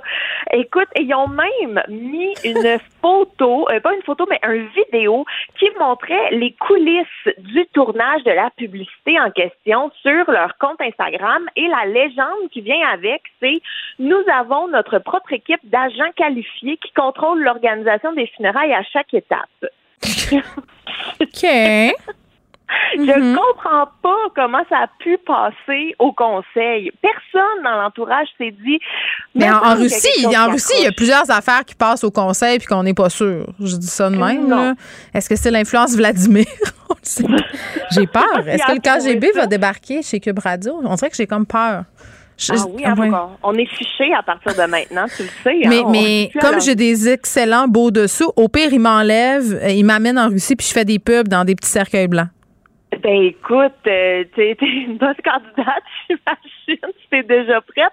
Mais moi, ce qui m'étonne le plus là-dedans, là, c'est que il y a un complexe funéraire qui a un compte Instagram. Qu'est-ce qu'est-ce qui se passe? Mais ça, c'est correct. Un compte, pourquoi toutes les entreprises peuvent avoir un. un- mais ça dépend qu'est-ce qu'ils font avec, là. Je veux dire, si c'est pour mettre euh, euh, des pitons de cercueil, c'est un peu bizarre, mais si c'est pour faire la promotion. Tu sais, je sais pas. Moi, je sais peut-être moi qui est trop créatrice de contenu, là, mais je- moi, je me, Ouais. dis, je me disais, tu peux avoir un compte Instagram puis aider les gens qui sont en deuil, euh, tu sais, poster des messages Ah. inspirants sur la perte. Tu sais, je, je- je vois loin, moi, Gab. Je vois loin. Ah ben oui, ben peut-être qu'il y aurait besoin de toi justement dans leur stratégie marketing. Parce Je pense, que là, ben, c'est cher, mon tarif. Ils l'ont vraiment échappé. Puis là, évidemment, ben, dans les commentaires, il n'y en a pas de bons commentaires. Ben, c'est sûr. Mais ça n'a pas de bon sens. C'est terrible. Non, mais je suis non, sûre que non. tout le monde a cliqué pour voir les madames, par contre. C'est ce que je dirais. Ben oui. OK. Je t'avoue que sur la vidéo, il y a plus de vues qu'ils ont de followers sur leur compte Instagram. là. Mais le contexte reste le même. Hein, c'est vulgaire et offensant. Oui. Euh, et puis, on n'est pas sûr que ça aide pour le deuil. là. Mais le sexe fait vendre, mais bon, euh, hein. On aurait pu garder une petite gêne. Parle-moi navire. Eh oui, deux, deux sujets complètement à l'opposé. Est-ce qu'un cercueil, ça flotte? Ah, ben oui, c'est vrai, j'avais pas vu ça de même. Mais Mm. là, je te parle du navire de James Cook qui aurait peut-être été retrouvé. Donc, euh, moi, je t'avoue que j'avais aucune idée c'était qui James Cook. Donc, euh, pour ceux qui sont dans mon équipe, je vous explique. C'est un capitaine qui a navigué depuis l'Angleterre jusqu'à Tahiti vers la Nouvelle-Zélande et qui a atteint l'Australie en 1770. Donc, à- au tout début là, de, de ce continent, si je peux dire ça comme ça, de sa découverte du moins. Et le bateau comme tel, ben, a fait ce méga voyage, a été restauré, a été coulé, euh, a servi de prison et finalement a été sabordé pendant euh, la, la guerre d'indépendance des États-Unis. En gros, c'est une épave mythique. Et là, on la recherche depuis 200 ans. OK. Puis là, on l'a trouvé. Écoute, ça Ben, change ma vie. Ça change la vie, hein? Ben écoute, c'est que euh, ça fait quand même depuis 99 qu'il y a des équipes dédiées à la recherche de ce navire en particulier qui s'appelle l'Endeavour, mais qui a été aussi connu sous le nom de Lord Sandwich, qui est un nom que j'apprécie beaucoup. Et euh, c'est ça. Depuis 99, il y a des équipes euh, qui cherchent dans Mais un qu'est-ce rayon qu'on veut? Pourquoi on cherche à ce point-là, cette vieille carcasse-là? Je veux dire, on met ça dans des musées, on fait de la recherche, parce que ça coûte de l'argent chercher ça, j'imagine. là, Si on déploie tout ça, il doit bien avoir une raison. Euh, oui, oui, en fait, ben c'est vraiment parce que c'est un navire qui a euh, euh, de un un capitaine très célèbre et de deux qui a parcouru, tu sais, qui, qui a vraiment euh, des, des parcours historiques là, dans les découvertes des différents continents et tout. Et là, c'est des chercheurs australiens qui ont affirmé qu'ils ont retrouvé l'épave, mais il y a d'autres partenaires qui sont comme wow, wow, wow, wow, vous vous énervez peut-être un petit peu, on devrait euh, creuser un petit peu plus. Ça me semble une affirmation prématurée. Donc, à suivre, mais qu'ils ont retrouvé ce magnifique bateau. À suivre, effectivement. Écoute, c'est enlevant. Merci, Gab. Salut. Geneviève Peterson. Elle réécrit le scénario de l'actualité tous les jours. Vous écoutez Geneviève Peterson. Cube Radio. On se parle d'une histoire qui s'est produite dans une école anglophone de Longueuil. C'est le père d'une adolescente de 13 ans qui a été choqué de voir que le devoir euh, de sa fille comportait des images racistes. Euh, Le père en question est avec nous, Georges Teka. Bonjour. Bonjour. Bon, pouvez-vous nous raconter comment vous êtes tombé sur le devoir en question et pourquoi il vous a dérangé? Euh, avant ça, je vais, je vais juste vous féliciter parce que de tous les médias francophones, vous êtes le seul qui, euh, qui m'a contacté. Bon, vous me gênez. OK. ben, c'est bien qu'on en parle, Euh, en revanche. Allez-y. Que à tous les jours, quand je ramasse mes enfants à l'école, je demande comment que ça a été leur journée. Mhm. Puis euh, ma fille m'a dit, on parlait, puis elle, m'a- elle me dit, puis dans mon dans mon classe de français, on parlait de criminels. Ah, des criminels. Ah ouais, comment ça, des criminels? Puis là, elle a sorti son devoir, son, son livre de devoir, puis il y avait euh, des feuilles qui étaient données par la prof avec des images, euh, je dirais des images du monde euh, en minorité, mettons, du, du monde tu sais, qui ont l'air pas blanc. Vous pouvez le dire, des personnes noires. On peut, on peut Ben, dire ça. Noir ou genre euh, Des personnes racisées qui faisaient partie de différentes communautés, c'est ça? exact. OK, exact. OK. So, euh, alors, euh, là, elle a dit ces, ces, ces images-là, en, en haut de ces images-là, ça dit décrivez les, les gangsters dans les images. Ish. OK. Fait que nous autres, on est une famille euh, biraciale. euh, ma, ma femme est noire, moi, je suis blanc. Oui. Et euh, là, tout de suite, j'ai, j'ai dit, ah non, non, non, non, non, non, c'est ça pas d'allure, c'est pas, c'est pas correct, ça. Pourquoi vous trouviez que ça que- que ça n'a pas d'allure? ben, qu'un professeur donne un devoir comme ça à, Hmm. à les étudiants, que ça, c'est un ça c'est un stéréotype qui est négatif, puis euh, c'est ça pas, ça pas. Excuse-moi parce que je suis un anglophone, mais Il n'y a pas de devrait problème. pas, euh, non, non, non, allez-y, prenez votre temps. Mais, mais c'est de dire en fait que ces images-là entretiennent le préjugé selon lequel euh, les personnes qui commettent des crimes sont majoritairement des personnes racisées. Est-ce que c'est ça que vous voulez dire? Ouais, c'est ça, OK. ça. Votre fille, elle, est-ce qu'elle voyait le problème? Ma fille, elle a dit que, elle dit, quand tu me le dis, je le, je le vois, mais je le voyais pas avant que tu le dis. euh, Sur le coup. Je- ouais. Puis c'est ça le problème. C'est ça un, un, un- une grosse partie de le problème. C'est que beaucoup de monde, il sait pas. Ça leur frappe pas de la même façon que, Hmm. que d'autres. Je suis sûr que le professeur n'a pas fait ça exprès. Elle n'est pas raciste. Mais pour elle, une femme blanche, ces images-là, c'est drôle. Elle a dit c'est ça, ça c'est ses mots à elle. OK, ben c'est ça, là. Attendez, M. Stecca. Euh, euh, c'est quoi le nom de l'école que fréquente votre fille? Ça, c'était à Centennial, euh, sur la rive sud. OK, Centennial Regional High School. OK. Euh, et est-ce que vous avez justement appelé l'école, parlé avec l'école, avec la prof? Euh, Qu'est-ce qu'ils vous ont dit? Et ça, j'ai, appelé l'école euh, le matin, euh, l'autre mat- le, le matin après ça. Puis, euh, puis le professeur, le, le, le- le directrice, euh, tout le monde a dit ah non, c'est complètement pas correct. Puis on s'excuse, puis on, a- on va enlever les images, on va on va dire excuse aux enfants, on va dire tu sais faire un programme de de d'awareness, je Oui. sais pas comment dire ça. Ben, de sensibilisation. Exact, ouais. Fait que, mais Est-ce est-ce que, est que vous savez si ces images-là, ce devoir-là, euh, en fait, il était donné depuis longtemps en cette forme-là par cette professeure? C'est ça que la directrice m'a dit que ça faisait un couple d'années, deux ou trois années que cette professeure utilisait ces, ces devoirs-là Hmm. et qu'il n'y a personne qui a jamais remarqué avant. Hmm. Est-ce que vous croyez que cette enseignante-là, euh, voire même l'école, euh, devrait faire face à des conséquences? Moi, j'ai dit que ça devrait, elle devrait pas avoir des conséquences, d'après moi. Elle devrait, euh, ça devrait être utilisé comme un moment d'apprentissage. Tout le monde faut apprendre Oui. de ça. Ben c'est vrai, vous avez, vous avez raison. Euh, mais quand même, c'est très préoccupant que ça ait pu perdurer dans le temps sans que personne euh, s'en aperçoive puis voit justement que c'était problématique. Merci, euh, Monsieur Stecca, qui est le père d'une fille de 13 ans euh, qui a été choqué là, de voir euh, ces images racistes-là circuler dans l'école où la fille, où sa fille, pardon, étudie, des images qui sont distribuées par une professeure, donc quelqu'un en autorité.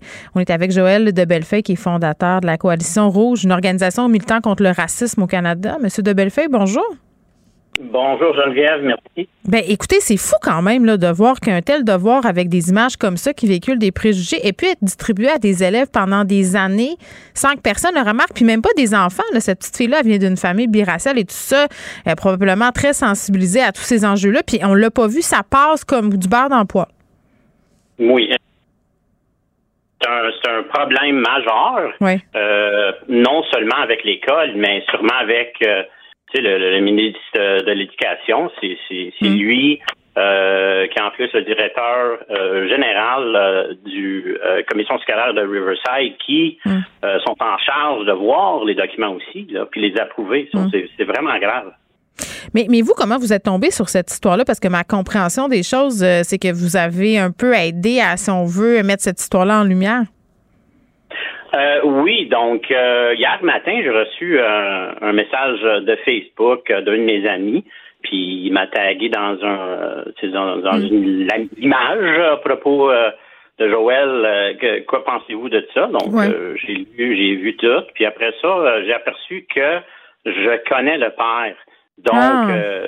Ouais, donc ça fait plus que, que 30 ans qu'on se connaît. Donc euh, moi puis lui, on s'est euh, mis sur le téléphone puis il m'a expliqué tout. Puis j'ai dit, garde là, je peux vous aider à propos de mes contacts euh, dans le média, puis à propos de mon organisme, le, le Coalition Rouge aussi.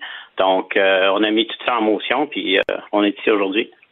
Est-ce que ça vous étonne de voir que des représentations comme ça puissent circuler dans une école en 2022? C'est épouvantable. Je, peux- euh, le crois pas encore. Euh, à chaque fois que je m'assieds en face de, de l'ordi, là, j'ouvre la photo puis je vois ça puis euh, je la tête. Mais je ris, mais c'est pas euh, drôle parce que c'est tellement gros, tu sais. Ouais, ouais. Ouais, c'est, pas. c'est pas, je ne pense pas que ça va être une situation isolée. Là. Je suis sûr et certain qu'il y a d'autres écoles euh, qui sont euh, en train de garder toutes les leurs euh, mm. leurs leur textes, leurs livres pour trouver peut-être les, les, les photos mm. qui sont controversial. Donc, euh, non, mais, mais c'est vrai parce que souvent, ce qu'on voit dans les médias, ce sont des histoires très dramatiques, très spectaculaires. Là, on en a eu euh, quelques-unes, malheureusement, euh, ces derniers mois. Je pense entre autres à celle de Jace et Chakwan, mais on a eu aussi l'arrestation malheureuse de M. Camara. Il y, a, il y a eu quand même beaucoup de, de situations où, bon, justement, on a parlé du, du racisme, du racisme systémique, mais, mais ça, c'est une forme, entre guillemets, moins, pas, pas moins grave, parce que c'est pas le bon mot, mais, mais plus subtil mais qui quand même contribue à véhiculer des préjugés à un âge où les enfants sont en formation, sont en train d'apprendre des choses. Puis, tu sais, je sais pas, là, monsieur euh, de Bellefeuille, mais il y, a, ce qui est véhiculé dans les livres à l'école. Mais moi, j'ai, par exemple, euh, Vanessa Destiné, qui a travaillé avec moi ici, soulevait à un moment donné, quand je jasais avec elle, elle me disait, mais t'as-tu remarqué dans les séries, les films, souvent, euh, les criminels, tout ça, c'est tout le temps des Noirs, c'est tout le temps des, des, des personnes issues des communautés culturelles. Ça rentre dans la tête inconsciemment à un moment donné aussi, ces images-là, puis ça teinte nos perceptions, non? Exactement. Vous avez bien raison à propos de ça. ça tout autour de nous, la télévision, les pancartes, euh, dans les revues, le tout, euh, c'est tout, tout, tout, tout là. Hmm. Mais pour moi, qu'est-ce que qu'est-ce qui me dérange? Regarde, j'ai un enfant de, de 11 ans, puis euh, c'est que tous les enfants, c'est notre futur. Là. Exactement à 13 ans, le, la, la, la, fille, la jeune fille de, de, George, euh, dans 4, 5, 6, 7 ans, euh, elle ou tous les enfants qui étaient dans cette classe-là, peut-être ils vont choisir d'être un, professeur, d'enseigner, de, de, le tout, d'être un policier. Puis s'ils sont euh, euh, enseignés en pensant que les Noirs puis les personnes de couleur sont des criminels. Imagine-toi comment le, le, le, la fille ou, le gars euh, va continuer son travail comme policier. Il hmm. va souvenir son euh, euh, sa classe qu'il a appris que les Noirs puis les personnes de couleur sont des criminels. Puis c'est comme ça que le, le, le, racisme systémique continue. Donc nous autres, on essaie de mettre un un lead là là-dessus pour mhm. fermer euh, notre but euh, de parler avec vous, de parler avec les médias, d'aider Georges. C'est vraiment de, de, de, de faire euh, euh, revenir ce sujet sur la surface. C'est là l'image. Tu peux pas. Il n'y a pas deux façons de voir cette image-là. Il y a juste une. Puis c'est raciste. je ne pense pas, nous ne pensons pas que le professeur euh, euh, elle n'est pas raciste. Là. Je pense qu'elle a besoin d'être éduquée à propos des situations euh, culture, euh, à propos des gens racisés. Euh, c'est comme c'est ça selon moi que je pense. Donc, tout le cas pour euh, aider cette situation-là, c'est de assir, de parler avec les gens, avec les étudiants, euh, je pense bien que les étudiants dans ce classe-là euh, sont affectés euh, de, de ce qui est arrivé.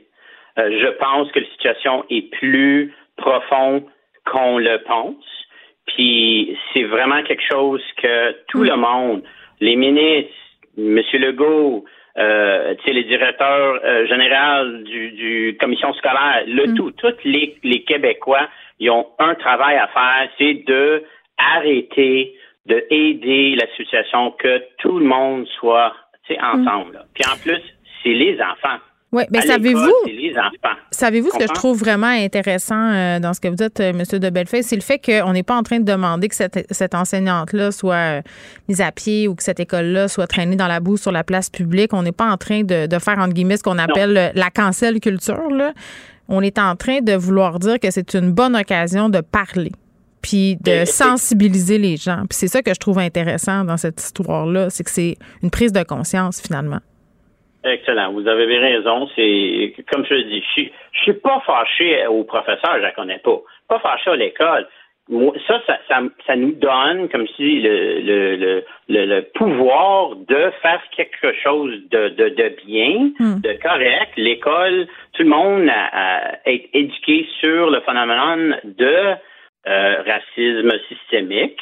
Puis ça, comme je te dis, c'est un exemple clair. Tu peux pas être plus clair que ça. Ça fait hmm. presque trois ans et demi que le professeur utilise des images euh, comme ça pour euh, éduquer ses, ses enseigner, excuse, ses élèves. j'ai même, j'ai même reçu deux courriels des gens qui sont, il y a des étudiants, des excuses, des enfants qui s'en vont à Centennial aussi.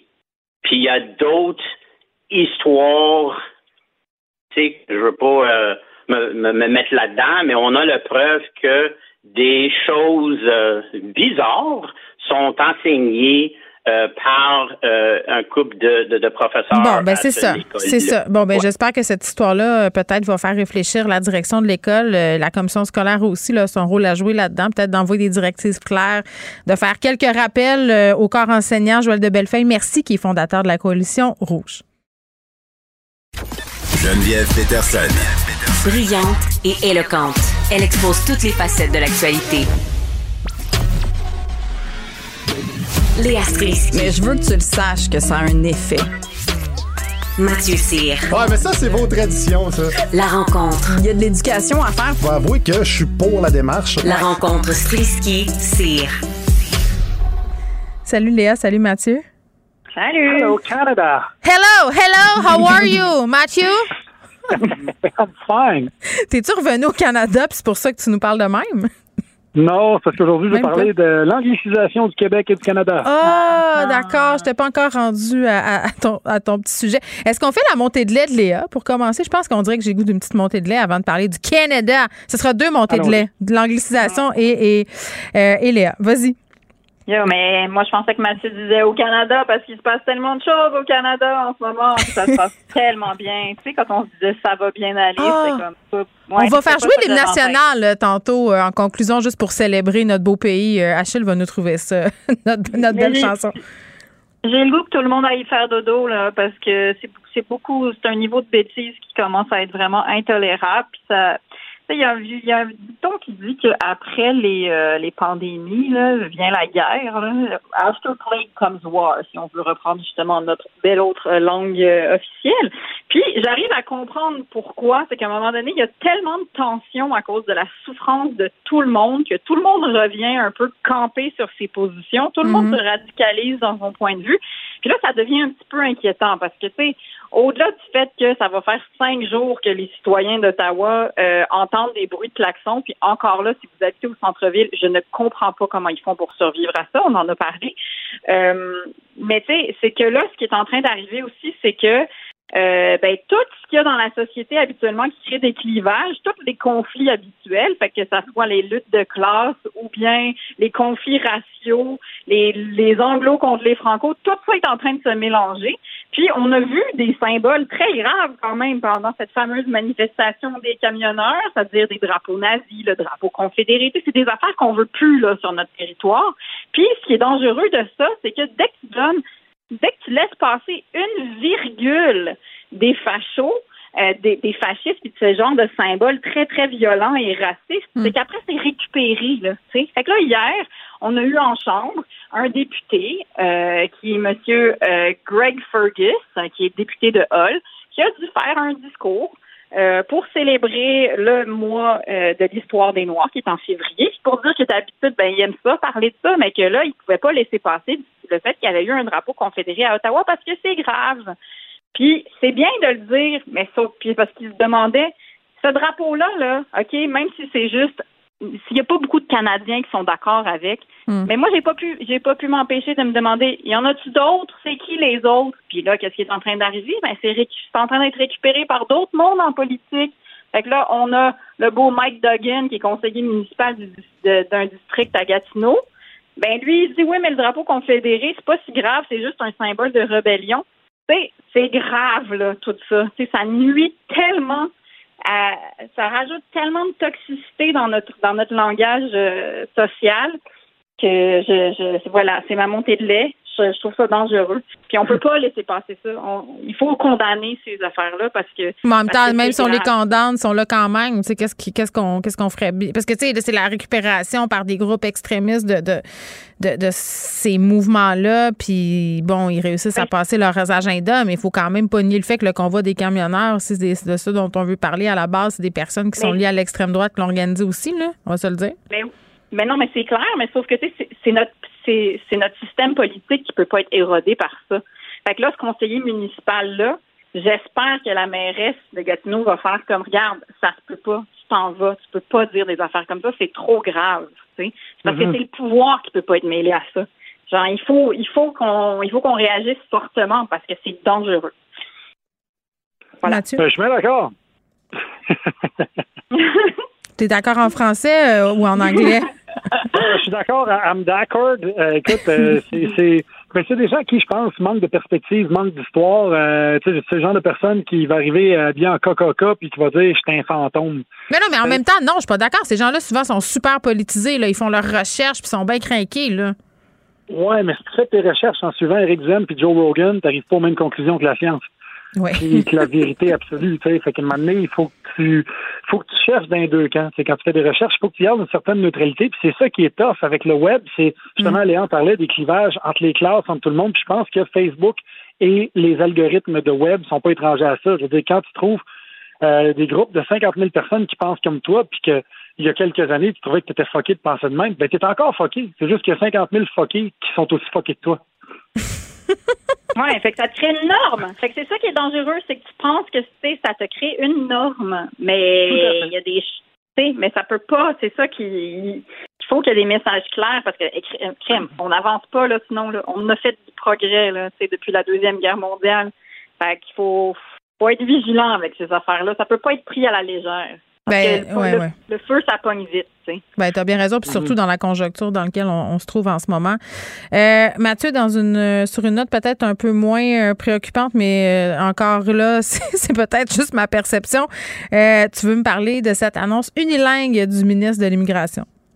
Oh yes, uh, Miss Peterson, I'm a frog, you're a frog, kiss me, touch me, touch me, I want to feel your body, hey hey, ha ha. Euh, c'est le ministre fédéral de l'immigration, Sean Fraser, qui a convoqué les journalistes pour leur dévoiler des mesures qu'elle allait prendre en lien avec 1,8 million, c'est pas rien, là, il y a 1,8 million de, de dossiers d'immigration qui sont en attente. Et euh, dans sa conférence, qui a duré 15 minutes, il a dit deux, deux phrases en français soit excellent merci à la fin. Puis au début, merci de me rejoindre ce matin, qui est un qui est une C'est-tu? Oui, Google c'est- Translate. c'est C'est de- Thanks for joining me this morning.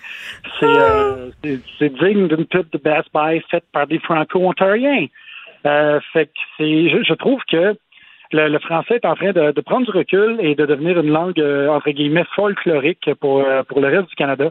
Et je trouve ça, je, je- je trouve ça triste. euh, puis en même temps, je ne sais pas s'il y a lieu de s'alarmer parce que je me demande si, si le français disparaît, si nous, en tant que Québécois, on va perdre notre culture ou si on va continuer notre d'avoir notre culture, mais en anglais. Fait que je me non, je pas. je- ben là, attends, là, je pense. Je, sais pas par recommencer, là, mais si on n'a plus de langue, Ben- on n'a plus de culture, Mathieu, là, je veux dire. Ben, je si on sais pas, devient je te donne des. un exemple. Mettons, mettons que tu vas en Californie, tu vas à Hollywood, tu vas à. Los Angeles parce que c'est hyper gauchiste, euh, c'est- avant-gardiste, c'est il va pour les LGBTQ, queer, etc., etc. Tu vas en, Floride, c'est redneck à fond.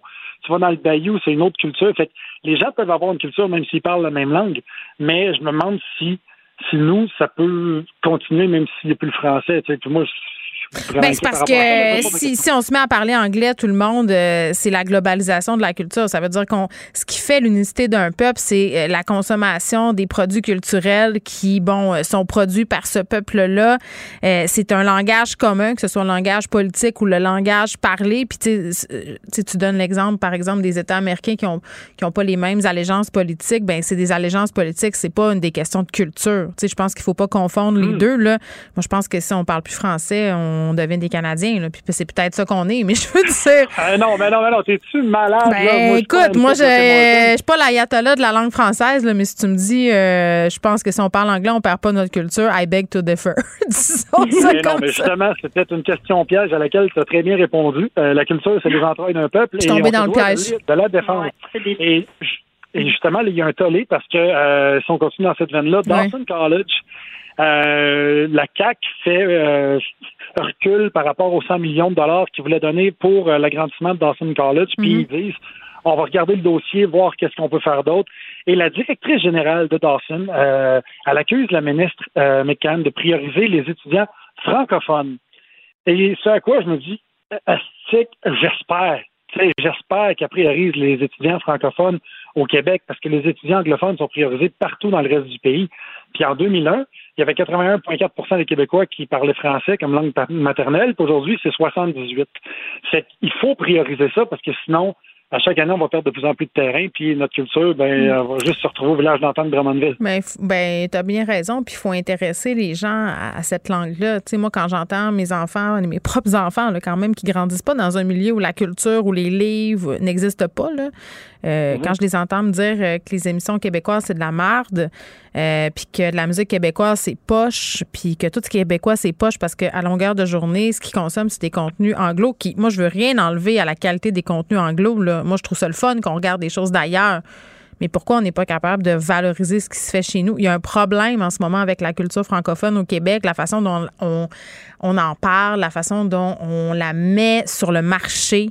Euh, c'est comme si c'était toujours un sous-produit. Alors qu'on l'a Oh, vu là, à travers les années, là, on est capable de se revirer de bord puis de faire des affaires qui résonnent euh, à, la, à la grandeur de la planète, Léa. Puis j'allais dire que ce qui fait notre spécificité, il n'y a rien de plus universel euh, que ce qui est régional, entre guillemets. Tu comprends?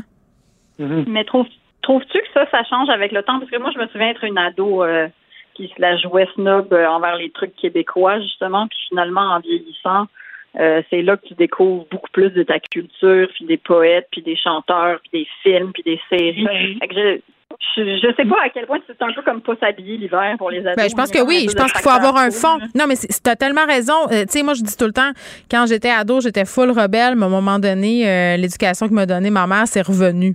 Tu sais, c'est comme s'il Ouais, faut ouais, continuer à, à taper sur le pion, même si nos enfants roulent des yeux. Ben oui, c'est sûr, mais d'un autre côté aussi, je pense qu'on est à blâmer culturellement parce que on vise toujours le mainstream. On veut toujours justement que, excusez-moi, que ce soit grand public pour pas utiliser l'anglicisme, mais tu sais, ce qui pogne, c'est sûr que tes enfants vont dire que la musique québécoise est pas bonne si constamment ils sont bombardés par du marimé et d'autres. Ben, les radios là, qui font passer toute leur programmation en français la nuit là, pour coter CRTC, mais que le jour, ils font jouer euh, Drake et compagnie. Là. Oui, mais, Mais oui, mais moi, j'en- j'en j'en ai écouté beaucoup de musique franco, mais j'écoutais, mettons, tu sais, comme là, les Cowboys fringants, c'est plus connu, mais dans le temps, ça jouait pas. Euh, Vulgaire Machin. Parle-moi pas, euh, ces Cowboys tu sais, fringants. Des marmottes aplaties, une mais- Mais- jamais Mais rendu, tu sais. Sauf que tu fais ta job, puis justement, t'en fais jouer chez vous, puis tu sais, comme moi, je regarde en ce moment les Denis de relais, j'ai fait découvrir à mon fils de 12 ans, puis comme on est mort de rire, mais tu sais, il y en a plein d'affaires où c'est le fun de leur faire découvrir, puis je pense qu'on a tellement un gros bassin Ouais. de choix quand même. Vous, euh, toi, c'est euh, Denis de Relais, euh, Mathieu, c'est les Cowboys fringants. Moi, c'est Grimmskunk que je fais écouter à mes enfants. OK, bye-bye! Bye, à demain! Salut!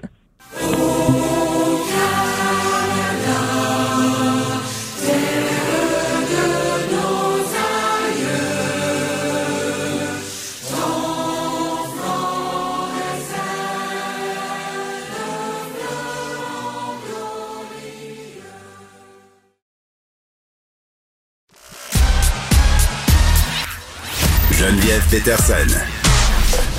Elle est aussi passionnée quand elle parle de religion que de littérature. Elle saisit tous les enjeux et en parle ouvertement. Vous écoutez Geneviève Peterson. Culture et société. I swear to God, I never fall in love.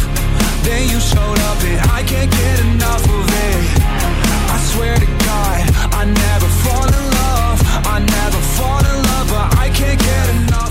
Salut Anaïs.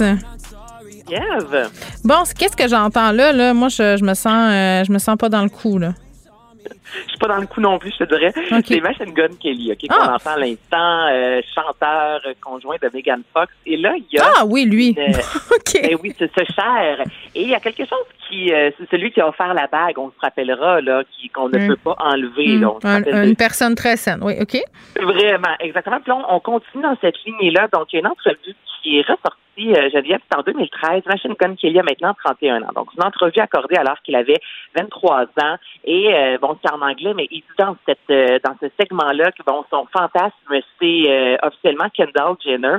Et là, ce qui est vraiment malaisant, je te le fais entendre, je vais traduire par la suite, ça a juste aucun sens. Écoute ça. I don't care who my first celebrity crush was, because right now it's Kendall Jenner. Damn it, I've said that so many mother times. I hope that snagging that. Don't let me move to LA. Oof. Are I'm finding down, her. You counting down the days until she's 18? I'm not waiting until she's 18. I'll go now.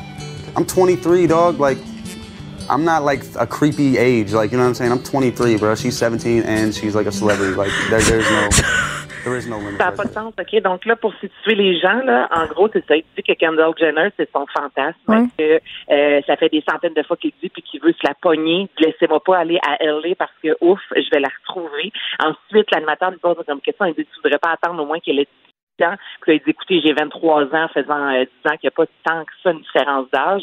Puis il dit, anyway, c'est une célébrité. Euh, quand tu as 17 ans et que tu es célèbre, ben, il n'y a pas de limite. Puis là, plus loin dans Ah, le ah, ah, message, ah non, non, ça n'a pas de sens. Puis là, plus loin, il dit que Robert Plant est déjà sorti avec une fille de 14 ans. Et en 2012, il avait aussi tweeté que la fille de Eminem, qui avait 16 ans à l'époque, était vraiment hot chicks, chaude, tellement que Eminem l'a barré de sa tournée.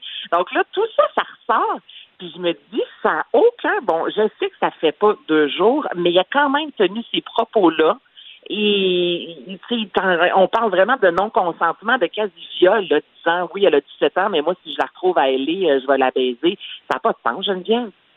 Ben, admettons que ces propos-là, jumelés à la petite bague que tu peux pas enlever, tu sais, qui est faite en épine de je sais pas quoi, là, que Megan Fox, euh, dans le fond, le message, c'est tu m'appartiens, puis si tu me laisses, ça va faire mal. Je, je trouve que c'est beaucoup d'indices incriminés. Tu sais, on parle de red flag, là, dans son Ouais, cas. beaucoup, tu Des drapeaux écoute, rouges, il y en a plusieurs. Il y en a plusieurs. Cette entrevue-là dure assez longtemps. Tu sais, puis il dit, écoute, si t'es un homme de 50 ans puis que tu te retrouves avec Kendall Jenner dans ta chambre, c'est sûr que tu couches avec elle. Tu sais, il en met, là, tu comprends? C'est pas une phrase. Ah oui, c'est sûr, c'est sûr. C'est sûr. il y a aucun homme, personne n'a de l'éthique. Tout le monde se dit, hey, coucher avec une mineure, si personne le sait, là, c'est bien normal. Eh oui, c'est une célébrité, elle a le droit. Ouais, c'est ça. C'est justement. Maudite, elle cherche juste ça. fait- Elle a juste à ça s'habiller. le tour du web, c'est d'un malaise absolu. Il n'a pas pris la parole encore. Ah, ben, j'espère. J'espère qu'il apprendra pas, mais j'espère qu'il va se taire à tout jamais. Euh, on revient par chez nous. Hein? On revient par chez Ariane nous. Moffat qui quitte Facebook une minute.